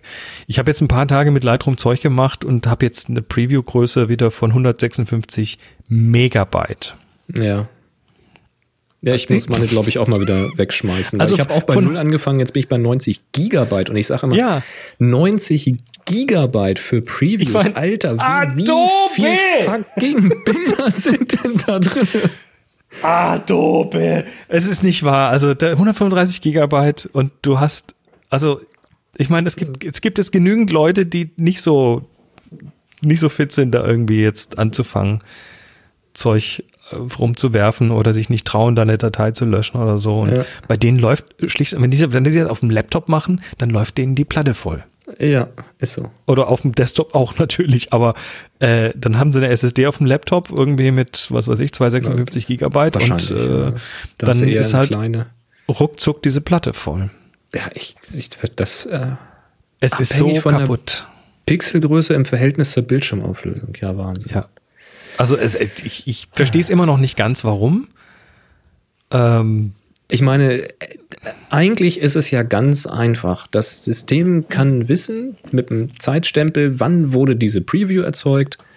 Und Genau. wenn das älter ist als das eingestellte, äh, der eingestellte Zeitraum, Das ist das erwartete dann Verhalten. kann man diese Preview auch mal wieder löschen. Man könnte das noch intelligent machen und könnte sagen, wenn diese Preview seit diesem Zeitintervall in den Einstellungen nicht angefasst wurde, also zum Beispiel 30 Tage lang nicht benötigt wurde, auch das kann man ja protokollieren, sehr einfach übrigens, dann, ähm, dann werfe ich es weg. Was kann ja sein, dass die Preview schon vor 90 Tagen äh, erzeugt wurde, aber ständig diese Bilddatei wieder aufgerufen wird. Das kann ja sein und dann ist man ja dankbar, wenn er die nicht wegwirft. Aber wenn ich sie 30 Tage lang nicht äh, aufgerufen habe, dann darf man die auch mal wegtun. ja, ich, ich, ich habe irgendwo in einem, in einem, ich weiß was, auf Reddit oder so, habe ich einen Beitrag gelesen, dass, ähm, ja, ich habe es nicht kapiert. Also irgendjemand hat erklärt, warum das so ist und warum das sinnvoll ist. Und ich dachte nur die ganze Zeit, ja, aber dann, dann erklärt mir das doch bitte. Also wenn ihr schon euch gegen, gegen, entgegen dessen verhaltet, was ihr in dem Interface behauptet, nämlich dass ihr nach 30 Tagen oder nach einer Woche oder nach einem Tag die Previews wegwerft, was ihr dann nicht tut, dann, dann be- bevormundet mich doch nicht, sondern sagt mir oder sagt mir, warum ihr das dann nicht wegwerft. Das ist so, das ist so, das ist benutzerfeindlich ist das. Er, ernsthaft benutzerfeindlich und das geht nicht. Das ist no, no, no, no, no. Alles Ganz kaputt. großes Nein. Ganz großes Nein. Alles kaputt, übrigens. Apropos kap kaputt. Ich, Ja. ich, muss, ich muss ganz kurz einen dazwischen schieben. Du darfst auch gleich ranten. Ich weiß, Ja. dass du auch ranten willst. Ähm, nur ganz kurz noch den Telekom DSL-Status bei mir. ja, Ne, wir hatten ja hier große Defekt und was weiß ich. Ähm, wir haben jetzt gerade wieder Netz, wie man hört. Ne? Ich streame jetzt von zu Hause. Aber das Problem ist immer noch da. Also es, die, es, schwankt noch, ja. Ja, also die, die Telekom hat hier tatsächlich eine Großstörung. Und das ging, nachdem ich jetzt dann mit diversen Menschen da telefoniert habe. Also die, die Geschwindigkeiten schwanken hier immer noch. Also die Sendung könnte jeden Augenblick, könnte der Livestream abbrechen. ähm, und äh, nee, es, es, äh, es war irgendwie so eine dermaßen Verkettung von Problemen. Ich weiß auch noch nicht warum, aber die haben mehrere Brüche in der Glasfaser, die bei uns von außen zum Kasten geht. Und die haben in dem anderen Kasten defekte Bauteile gehabt. Also da war richtig was kaputt. Und äh, dann sind sie auch noch ein paar Tage nicht an den Kasten rangekommen, weil das Schloss kaputt war. Hast du sowas schon mal gehört? Die hatten wahrscheinlich auch so einen Tag wie wir heute, weißt du?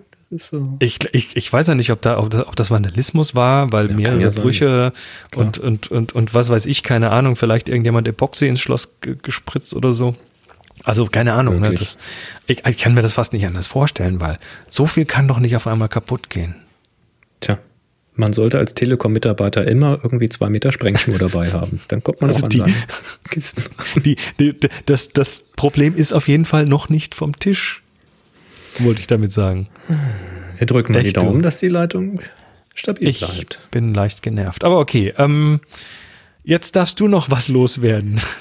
Ja, ich kann dir allerdings äh, keine Ursache nennen und ich kann dir äh, nur eine halbseidene Lösung nennen. Es geht auch um Lightroom und zwar einen absoluten Schock, den ich eine halbe Stunde hatte, bevor ich hier heute bei Chris in den Stream online gekommen bin. Und zwar wollte ich wegen einer Hörerfrage, die wir auch gleich noch dran haben, ähm, etwas ausprobieren und vielleicht ein kleines Demo-Bild bauen. wollte kurz Lightroom starten, wollte mir ein Set an Bildern raussuchen und dann etwas damit ausprobieren. Was passiert? Ich starte hier an meinem iMac Lightroom. Lightroom startet auch und zeigt mir einen großen Dialog an. Ich möchte mich mal einloggen. Was? Was? Wie? wie? Ich bin doch. Äh, bin noch Lightroom Classic. Du redest von Lightroom, Lightroom Classic. Classic. Ja, ja, Lightroom Classic. Ein richtig großer, ein großes Overlay mit äh, Login-Name oder jetzt Account anlegen oder jetzt hier einloggen. Irgendwas mit hast du nicht gesehen Experience.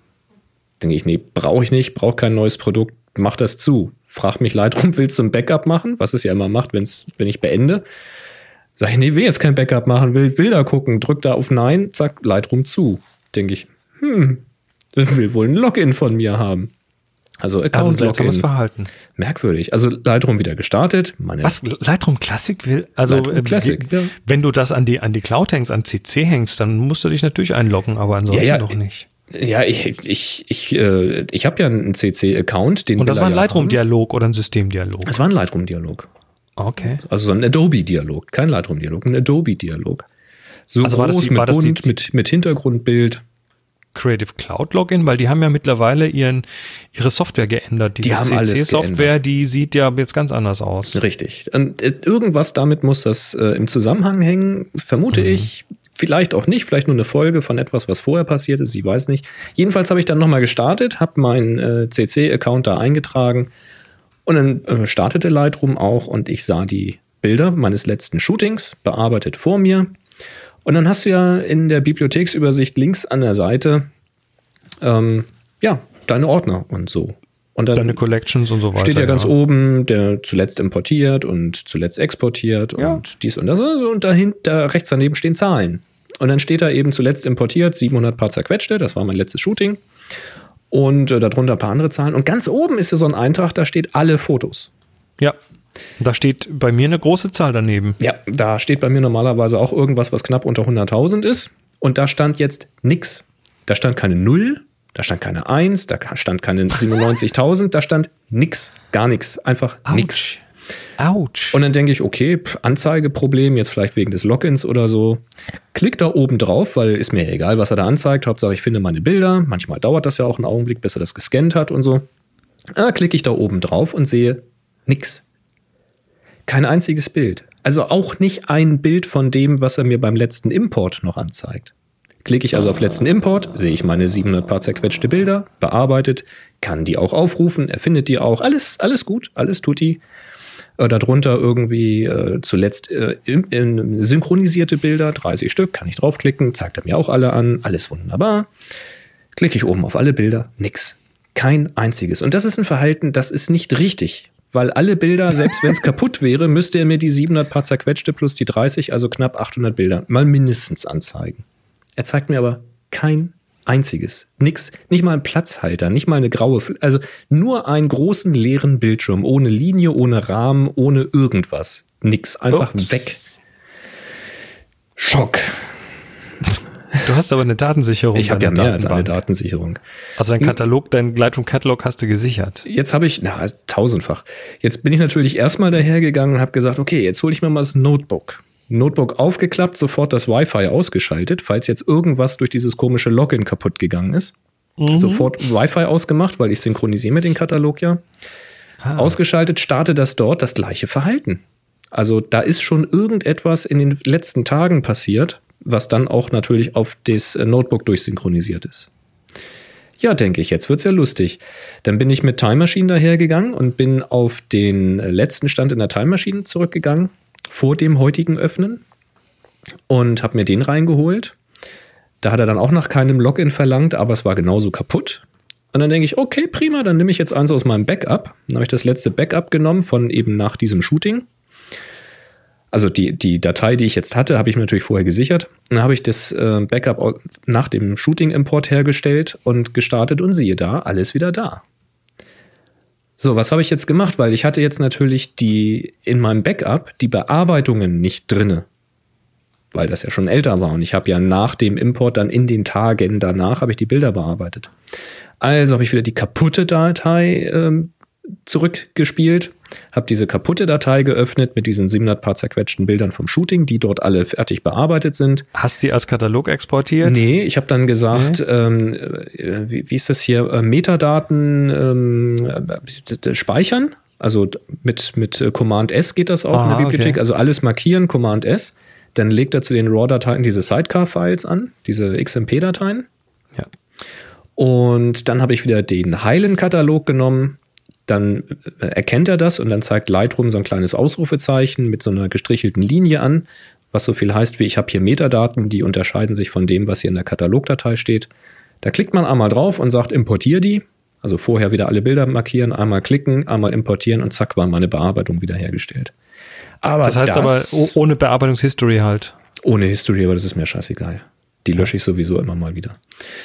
Ähm, ja, also das war echt ein Schockmoment und äh, ich mir. mal wieder ein Plädoyer, Backups, Backups und immer noch mehr Backups machen. Also nur mal so als Einstellung, was ich hier an Backups habe mit meinem Lightroom-Katalog. Nur das, das, weil ich höre immer, ja, der synchronisiert wie wild hier irgendwelche Katal äh, Katalogdateien über sein NAS auf die verschiedenen Rechner und arbeitet dann. Ja, das ist riskant, das weiß ich. Ähm, ist es aber eigentlich auch nicht, außer man baut Scheiße. Aber das war jetzt nichts, was damit im Zusammenhang hängt. Also das ist ein anderes Problem. Aber ist die Also Frage, ist, ist es ein Lightroom, ist es ein. Lightroom-Problem? Äh, Da muss was passiert sein. Also bei nach, äh, also ich vom, vom Timing her, also wenn ich die, die Backups zurückgehe bis zu dem Datum, wo es passiert ist, dann entspricht es etwa dem Datum, an dem ich sehr viel gedruckt habe aus dem letzten Shooting. Da hatte ich Ja, Indexblätter gedruckt und gemacht und getan. Nochmal, es muss kein Lightroom-Problem sein. Auf einer Festplatte flippen ab und zu mal Bits. Das ist Auf ein meiner Ding. nicht. Äh, ich doch. habe hier absolutes Bitflip-Verbot ausgesprochen. Du hast, du hast keinen ZFS oder sowas, was tatsächlich eine Prüfsumme macht und nee, aber ich äh, habe das eine. Bitflip-sichere SSD. Nein, hast du nicht. Weil das ist nämlich unter du Strafe verboten, unter Hast du Todesstrafe. nicht. Und du weißt, weiß dass SSD. wenn in deiner, wenn in einem, wenn in einem Bild irgendwo ein, ein Bit flippt, dann hast du ein Pixel, was ein bisschen anders aussieht als der Rest. ja, wenn aber du weißt äh, auch, also der Fehler ist zu spezifisch, als dass da ein Bit in der wenn du in einem. Katalog, in einer, in einer SQLite-Datenbank, und das steckt da drunter, Das ist äh, SQLite, an der falschen Stelle ein Bit flippst, dann ist die kaputt. Die ist zwar sehr, sehr resilient, die SQLite, aber äh, das braucht bloß das Falsche sein. und Nein, dann ist das- das Error-Handling in Lightroom nicht gut genug dafür, dass das zu, das zu ist merken mir und vollkommen schon hast egal. Wenn da einer ein Bit geflippt hat, ist das Adobe und dann sind die sowieso schuld. Nein, Also da mal- möchte ich jetzt Adobe in, Schul äh, in, auf, in Schutz nochmal nehmen. noch mal zur Information. Das mit den Previews, das ist ein echter Rant. Deins ist nur ein Fake-Rant. Ganz wichtig, was ich an Backups habe, damit das auch mal sichergestellt ist. Erstens, wenn Lightroom sich beendet, fragt es regelmäßig nach, ob es ein Backup machen soll. Da drücke ich jedes Mal auf Ja. Das, das fra- fragt es, wenn man es ihm sagt, dass es fragen soll. Ja, das ist per Default eingeschaltet. Schaltet das auch nicht aus. Macht das. Das kostet ein bisschen Platz auf der Platte.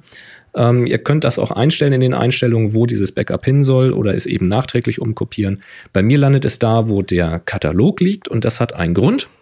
Dann habe ich nämlich da, wo der Katalog liegt, den ich ja auf meinen NAS synchronisiere und vom NAS auf mein äh, MacBook synchronisiere, habe ich dort auch das Backup-Verzeichnis mit einem, mit einer Kopie oder mit mehreren Backups. Ich lösche die relativ selten weg.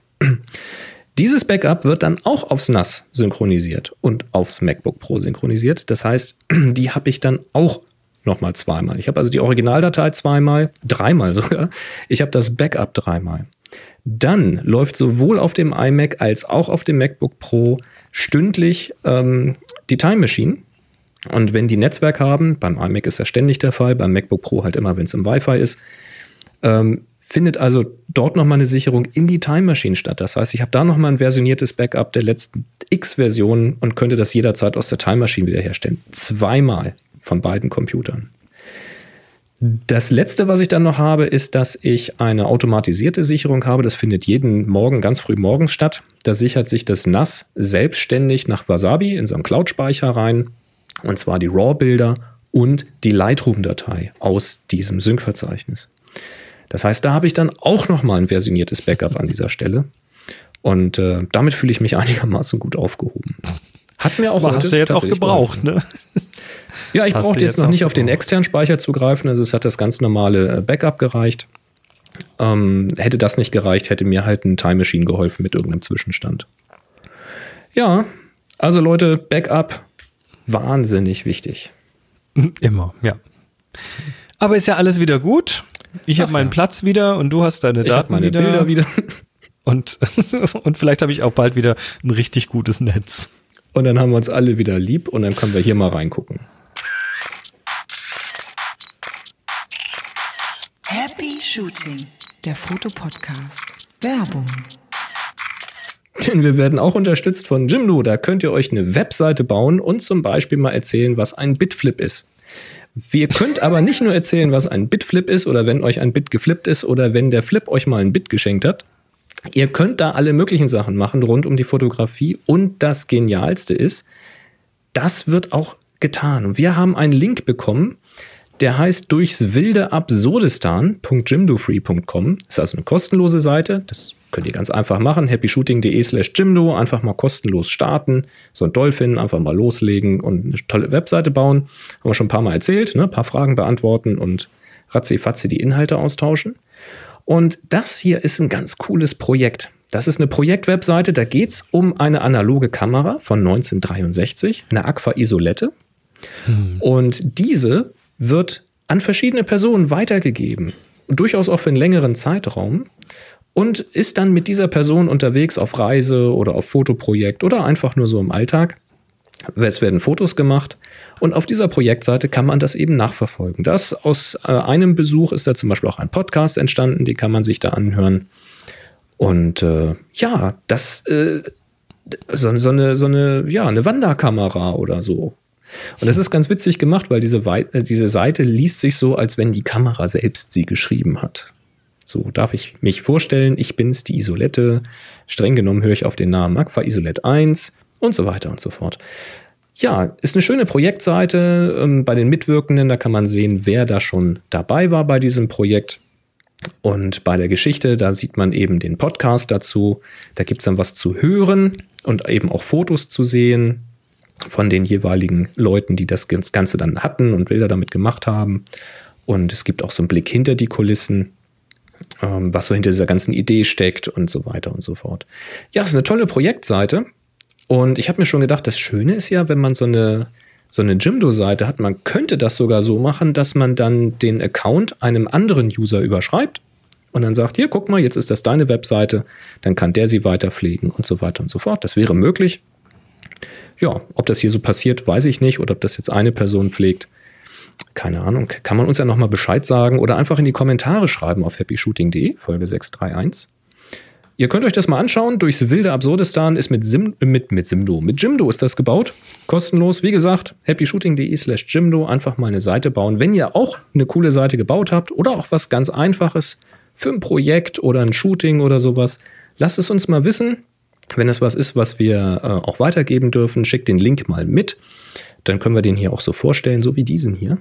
Weil ich finde das immer ganz cool, was so äh, gemacht wird, weil ich finde das Angebot ganz toll, weil man da ohne Programmier ohne Programmierwissen äh, sich eine Seite aufbauen kann, die dann eben auf jedem Device auch gut aussieht. Das ist gar nicht so einfach, wenn man selber programmieren muss.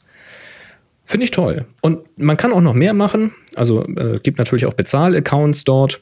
Da könnt ihr mit unserem Code Belichtigung dann 15 Euro sparen.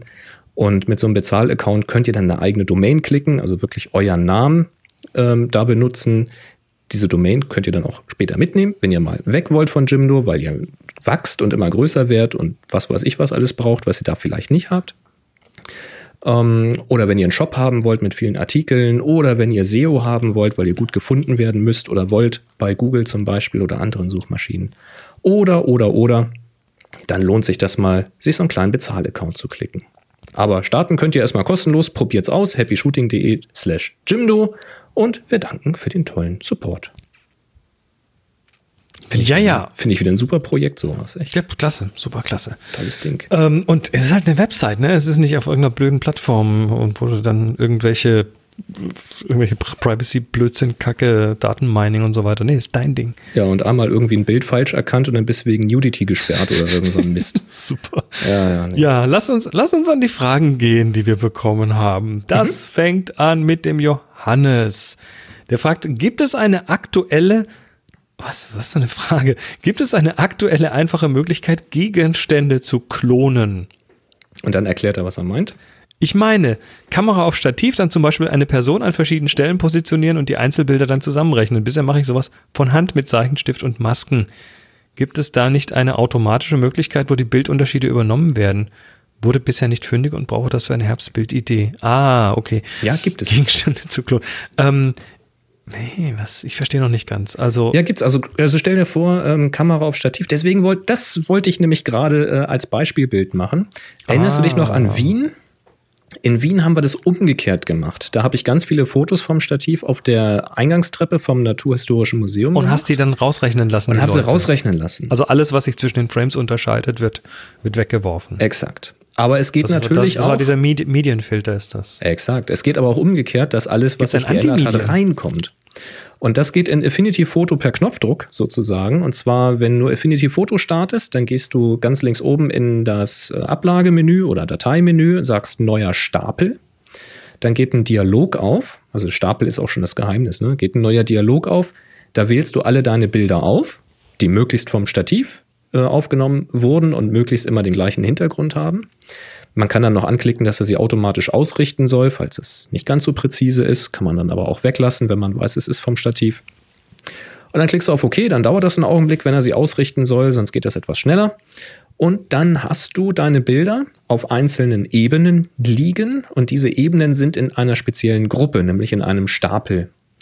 Und der Unterschied von Stapel zu Gruppe ist, dass dieser Stapel ein Symbol hat für den Verrechnungsmodus. Der ist, glaube ich, per Standard auf Median oder sowas, also als auf Durchschnitt gestellt. Und wenn du das mal anklickst, dann kriegst du wie bei Ebenenmodi dieser Auswahl mit diesen äh, Überlagerungsmodellen, kriegst du bei einem Stapel verschiedene Verrechnungsmodelle. Also willst du ähm, das Minimum, das Maximum, den Mittelwert, willst du dies, willst du das, willst du jenes? Und das muss man nicht genau verstehen, was da jetzt was ist, weil man kann sie relativ schnell einfach mal mit der Maus durchspielen. Und einer von diesen wird genau der sein, den du suchst, nämlich nimm alle Änderungen aus den Bildern und äh, rechne die mit rein. Damit sollte das relativ schnell möglich sein. Ich wollte es direkt ausprobieren, aber bin dann halt wegen der kaputten Lightroom-Datenbank etwas äh, in Verzug geraten und konnte es jetzt leider nicht mehr vormachen. Aber das wäre so eine Anlaufstelle und in, der, in den aktuelleren Photoshop-Versionen sollte es genau diese Funktion auch geben. Ich weiß aber nicht genau, wie sie da heißt. Aber da kann man auch Gruppen bilden und diese Gruppe dann miteinander verrechnen lassen. Also irgendwie so Stacks oder sowas müsste es da auch geben. Sehr schön. Der Andreas hat eine Frage. Mein Canon äh, 70 bis 200 Blende 4 IS macht komische Geräusche beim Einschalten der Kamera, wenn diese länger aus war. Bei eingeschaltetem Bildstabi hört man ein mechanisches Klackgeräusch von zwei bis drei Sekunden Dauer, das Kastanien gleich, die in einer Tupperdose hin und her geschüttelt werden. Ah, Dabei bewegt sich das Bild im Sucher wild hin und her. Kann es sein, dass der Stabi defekt ist? Ist es normal, dass bei eingeschaltetem Bildstabilisator der Autofokus auch länger braucht? Mit anderen Objektiven habe ich das Phänomen nicht. Lieber Andreas, dein Objektiv ist kaputt, beziehungsweise der Stabi. Das ist, glaube ich, sehr eindeutig. Äh, das ist nicht normal. Ja, ja, Ähm, bring das mal zur Reparatur.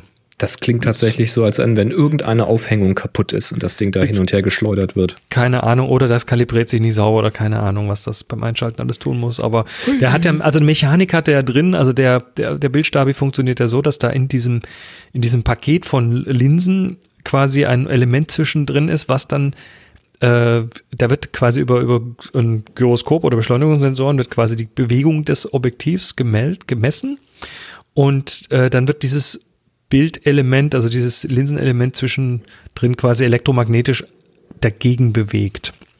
Also da ist eine physische Bewegung drin. Und äh, das, ähm, ja, das äh, scheint dann tatsächlich irgendwie kaputt zu sein. Also keine Ahnung, ob das eine teure Reparatur ist oder nicht, aber du kannst beim, äh, beim, beim Service in der Regel einen Kostenvoranschlag bekommen, der dann auch verrechnet wird, wenn du das dann da reparieren lässt. So schaut's aus. Ja. Und der Marco hat noch eine produktionstechnische Frage an uns, nämlich hat einer von euch seit Sommer eine neue Computermaus? Mir fallen seit wenigen Folgen relativ oft Klickgeräusche auf, die ich bisher entweder ignoriert habe oder die es so nicht gab. Oder vielleicht das Mikro ein bisschen anders gestellt? Also eine neue Maus habe ich nicht, Jetzt ist die Frage, welches Klicken meinst du? Also dieses Knarzen hier, mach, das, mach du doch mal, Boris. dieses Knarzen hier, das ist, das ist mein Stuhl. Der kann Nee, zwischendurch mal Klickgeräusche. Jetzt, jetzt Ähm, beweg du mal, mach du mal Klick auf der Maus. Ja, dazu muss ich, pass auf, ich muss kurz hier rein. Ähm, wo ist das Trackpad? Da. Ach, du hast ein Trackpad. Ja, ich habe ein Trackpad und das schon. Ja, dann muss es ich sein. also, äh, dann, das ist aber normalerweise so eingestellt. Achtung, ich klicke mal. Ja, das hört man, aber nur ganz leise. Äh, ich habe es jetzt so eingestellt. Achtung. Moment. Äh, so. Also, fast nicht zu hören. So, so ist es jetzt. Ja, jetzt, jetzt mache ich mal. Also, das bin mit Sicherheit dann nicht. Achtung.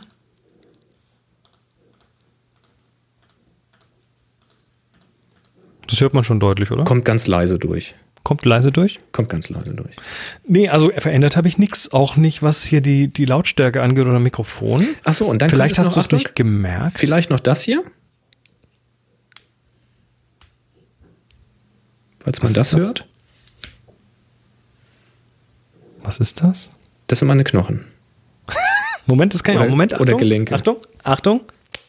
Ah, das waren die Fingerknöchel. Ähm, also geklickert wird hier schon und wenn ich tippe, dann klingt das so. Also wenn ich laut Ja, tippe. das ist halt die Tastatur dann, ne? Ja, schauen Ähm, wir mal. Also wahrscheinlich hast hat du's- sich nichts. Wahrscheinlich hast du es einfach, vielleicht hörst du es jetzt einfach besser. Vielleicht hast du dir, äh, vielleicht hast du dir neue Kopfhörer gekauft und das Hm. klingt jetzt einfach lauter deshalb. Vielleicht, vielleicht, vielleicht wirst du schwerhörig und hast das jetzt lauter aufgedreht. Ja, vielleicht ist auch tatsächlich mein, mein äh, Trackpad-Klicken lauter geworden, weil das liegt durchaus mal ein bisschen an anderen Positionen. So. Das ist ja beweglich hier. Gut. gut. Kommen Ähm, wir doch mal zu diesem hier, da gibt's was. Ding, ding, ding. Der Terminkalender. Ding, ding, ding, ding, ding, ding. Wir haben Termine, aber erstmal haben wir eine neue Terminkalenderseite. Alle, die das noch nicht gesehen haben, äh, es war ja immer die Frage, ne, wir lesen die hier vor, aber wir haben die nicht online, dass man die auch mal einfach äh, nachgucken kann. Die kann man jetzt nachgucken. Und zwar, wenn man geht auf ähm, happyshooting.de slash Terminkalender. Äh, da waren bisher die, die war das Formular zum Eintragen. Da findet ihr jetzt tatsächlich einen Kalender, wo die drin stehen. Und das ist deshalb möglich, weil der Kalender, weil, weil der Rainer sich gemeldet hat und gesagt hat, hey, ähm, ich äh, kann euch den Kalender pflegen. Also sprich, der hat jetzt ja so einen Google-Kalender und da trägt er die Termine tatsächlich von Hand ein, macht, die, macht die Links da schön rein und ich habe hier so ein Plugin, das wir auch für den Live-Kalender verwenden und ähm, da kannst du dann oder kann man dann die Termine drin sehen und wenn man dann irgendwie sagt, oh, ich will am Wochenende jetzt mal irgendwo hin, dann klickt man auf den entsprechenden Tag und dann filtert der Kalender genau diese Termine, die da an diesem Wochenende stattfinden, raus. Ja, cool. Also wieder ein Community-Projekt. Äh, Rainer, total klasse, dass du das machst. Ist, ist absoluter Wahnsinn. Ähm, das ist cool. Das heißt aber natürlich auch die, die Termine, die ihr da in diesen unseren Terminkalender eintragt, erscheinen dann also nicht sofort. Das heißt, die, diese Vorlaufgeschichte, mal Minimum zwei bis vier Wochen Vorlauf, ist natürlich wichtig. A, dass wir es in die Sendung bringen und B, falls dann auch irgendwie Rainer da mal irgendwie ein paar Tage nicht rankommt. Ähm, wir werden auch Einträge nicht bestätigen, sondern ihr, ihr werft die da rein und müsst dann schon vertrauen, weil das alles, alles wäre von der Verwaltung her einfach zu viel. Ja. Ja, und von dort könnt ihr dann einfach per Knopfdruck einen neuen Termin eintragen. Dann landet er wieder auf dem Formular wie vorher. Aber Und ab es jetzt, gibt keine Gewähr und Garantie, dass der eingereichte Termin auch zwingend dort erscheint, weil wir recherchiert das bitte nochmal vorher, genau. Wir behalten uns vor, bestimmte Termine eben auch nicht zu nennen oder weiterzugeben. Also nicht Korrekt. alles, was da reingeschrieben wird. Irgendwelche Veranstaltungen, äh, Ausstellungen, Community-Treffen und so, kein Problem. Aber wenn das natürlich für kommerzielle Fremdwerbung genutzt wird, dann sind wir da ein bisschen zurückhaltend. Wir behalten uns vor, auch Termine überhaupt nicht reinzutun und das auch äh, ohne Angabe von Gründen. Also, Genau. äh, aber wir sind ja nett. In der Regel. Natürlich. Schon. Kam selten vor, aber ihr wisst ja, wie das ist mit diesem Internet, ne? Dieses komische Genau. Internet. Dieses Online. Lass ja, also haut, haut Termine rein, die könnt ihr eben da reintun. Jetzt Ja, äh, schauen wir aber mal kurz rein. Termin? Wir haben Termine, natürlich haben wir Termine. Ah, Und zwar äh, einmal in Rottgau, in äh, 63110 Rottgau vom 25. bis zum 27.10. ist äh, die Veranstaltung Rottgau Art. Ausgestellt werden Malerei, Zeichnung, Aquarell, Fotokunst, Computerkunst, Skulpturen, Lichtobjekte, Konzeptkunst, Textilkunst, Videoinstallation und so weiter. Es werden über 70 Künstler ausstellen. da ist ja quasi alles dabei. Das ist alles, was man sich nur denken kann. Und der Geil. Äh, Holger hat uns einen Termin reingetan und zwar in Osnabrück. Da äh, vom 20.10. bis zum 8.3. Ähm, den Felix Schöller Foto Award und den Deutschen Friedenspreis der Fotografie. Das Ganze in, ja, wie gesagt, Osnabrück. Der internationale Felix Schöller Foto Award ist seit 2013 einer der höchst dotierten und in der bereits vierten Auflage einer der renommiertesten Fotowettbewerbe, im deutschsprachigen Raum aus den Kategorien Porträt, Landschaft, Mode, Fotojournalismus, freie konzeptionelle Fotografie und beste Nachwuchsarbeit. 2019 wurde die thematischen Kategorien um eine neue erweitert. Erstmals kam der Deutsche Friedenspreis für Fotografie dazu. Ja, und dazu packen wir die Links auch zu Rottgau Art natürlich wie immer in die Shownotes und ja, demnächst dann auch im Happy Shooting Online-Terminkalender. Ja, super. Alles Wahnsinn. Sehr schön. Ich würde gern was verlosen. Weil wir würdest hatten gern ja was- die Aufgabe Mosaik ist ausgelaufen letzte Woche und ich habe sie aufgewischt. ist sie leck geschlagen? ja, ja, ich habe sie aufgewischt. Nichts passiert. Glück Nicht, so- nicht so wie ich habe ein iPhone kaputt gemacht, aber das ist eine andere Geschichte. Ach, das auch. Ja, das äh, wird soll zu einem anderen Zeitpunkt erzählt werden. Oder auch gar nicht. Ähm, verlosen möchte ich von JJC ein Multifunction Battery Case, ne, gesponsert von Enjoy Your Camera. Wir sprachen drüber, das ist hier so eine äh, wasserstaubgeschützte kleine Schachtel, wo man sechs SSDs in so, so Schaum. Wie, wie heißt das? Diese Schaumdingens, Bumsens, die so ausgespart sind. Also man, man kann da SDs reinklicken und, man, und Ja, acht- Schaumgummi halt. Schaumgummi. Heißt das so, ne? Das heißt Moosgummi, Moos, weiß ich, Moosgummi was da heißt das. Moosgummi heißt das. Und 8 Doppel-A. Ähm, Batterien oder eben Akkus. Finde ich total praktisch. Ist also quasi ein Battery Case, wo eben auch noch Platz für SD-Karten drin ist. Äh, sehr praktisches Teil. Das verlosen wir jetzt für die Mosaik-Aufgabe, zu der ich 16 qualifizierte Teilnehmer hier sehe. Ja, Achtung, wunderbar. Dann Achtung, ich würfel mal. mach mal, ich hole mir schon mal die Unterlagen. Und ich bin mal gespannt. Die 19. Ja, knapp drüber. Äh, 78. Die 50. Und die 62. Und die 13. Da sind wir doch Yay! drin. Die 13. Ich muss, sorry, seit, seit der Keim mir die Luftrüsseltröten geschickt hat, Deine klingt immer noch besser. Ich, ja, Qualitätsluftrüsseltröten gibt es halt nicht so oft. Ähm, die 13 ist von Tim Refert, äh, Titel Aussichtsturm. Ähm, Aussichtsturm im Das ist nett. Brungenburgweiler Ried als Mosaikaufgabe von Happy Shooting. Ähm, ja, was hat er gemacht? Er hat eine, das ist mal nicht schlecht. Was sehen wir? Wir sehen erstmal ein schwarz-weißes Bild und auf diesem schwarz-weiß-Bild sehen wir eine Fläche, auf der Wassertropfen liegen. Und äh, die liegen da nicht irgendwie, sondern die liegen ja so ein bisschen wie eine zersprungene Scheibe, ne? so in einzelnen Scherben quasi, so von der Form her kommt das fast so rüber. Also als ob jemand so, so senkrecht so einen Teller hat fallen lassen, der dann so immer noch in Tellerform da liegt, aber halt in einzelnen Stücken. Und so sieht das da aus. Und äh, in dieser, in diesen einzelnen Tropfen reflektieren sich jetzt Teile von diesem Aussichtsturm.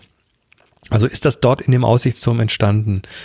Und äh, das ist ja mal eine sehr kreative Geschichte. Das hat er wahrscheinlich auch, auch so im Vorbeigehen mitgenommen. Ich vermute, dass das einfach so ausgesehen hat da.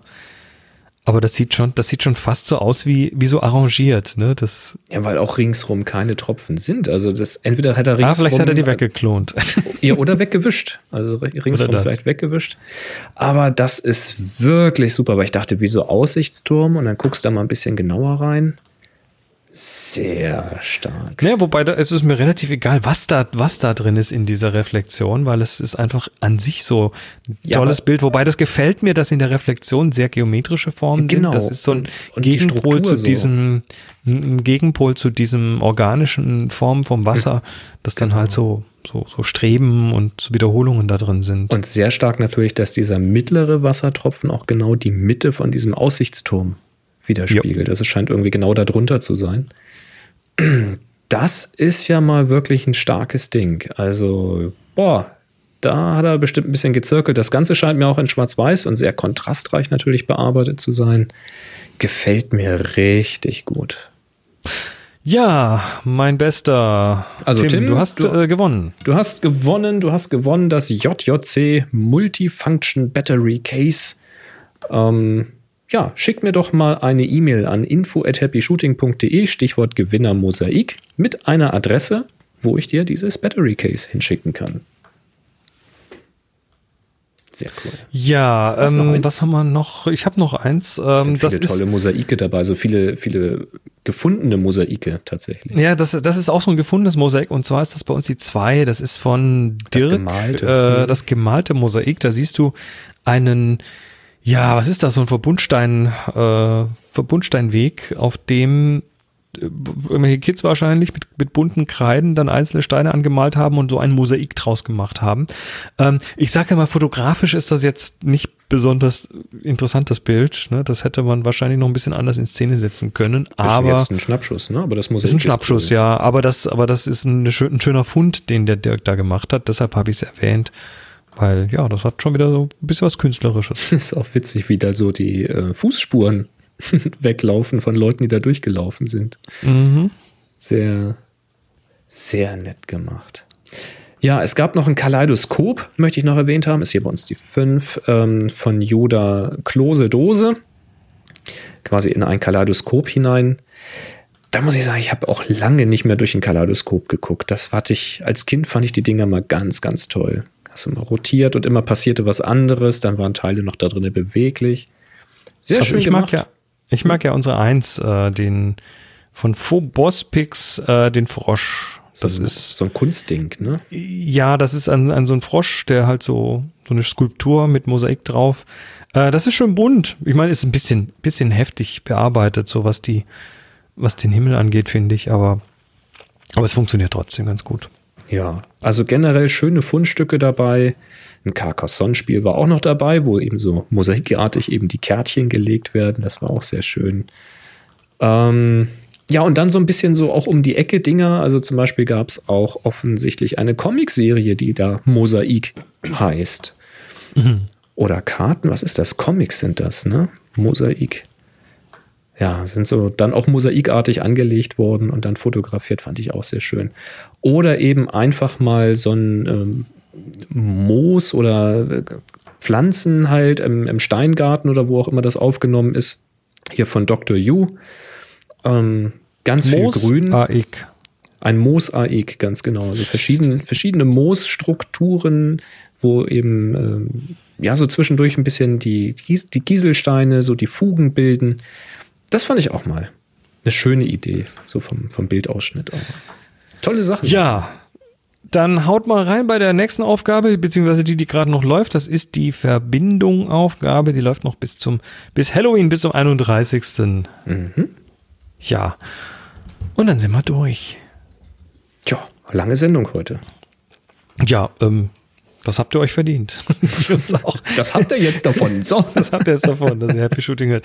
Wir sind nächste Woche wieder live da. Das wäre dann der Dienstag, der 29. wieder ab 18 Uhr wie immer.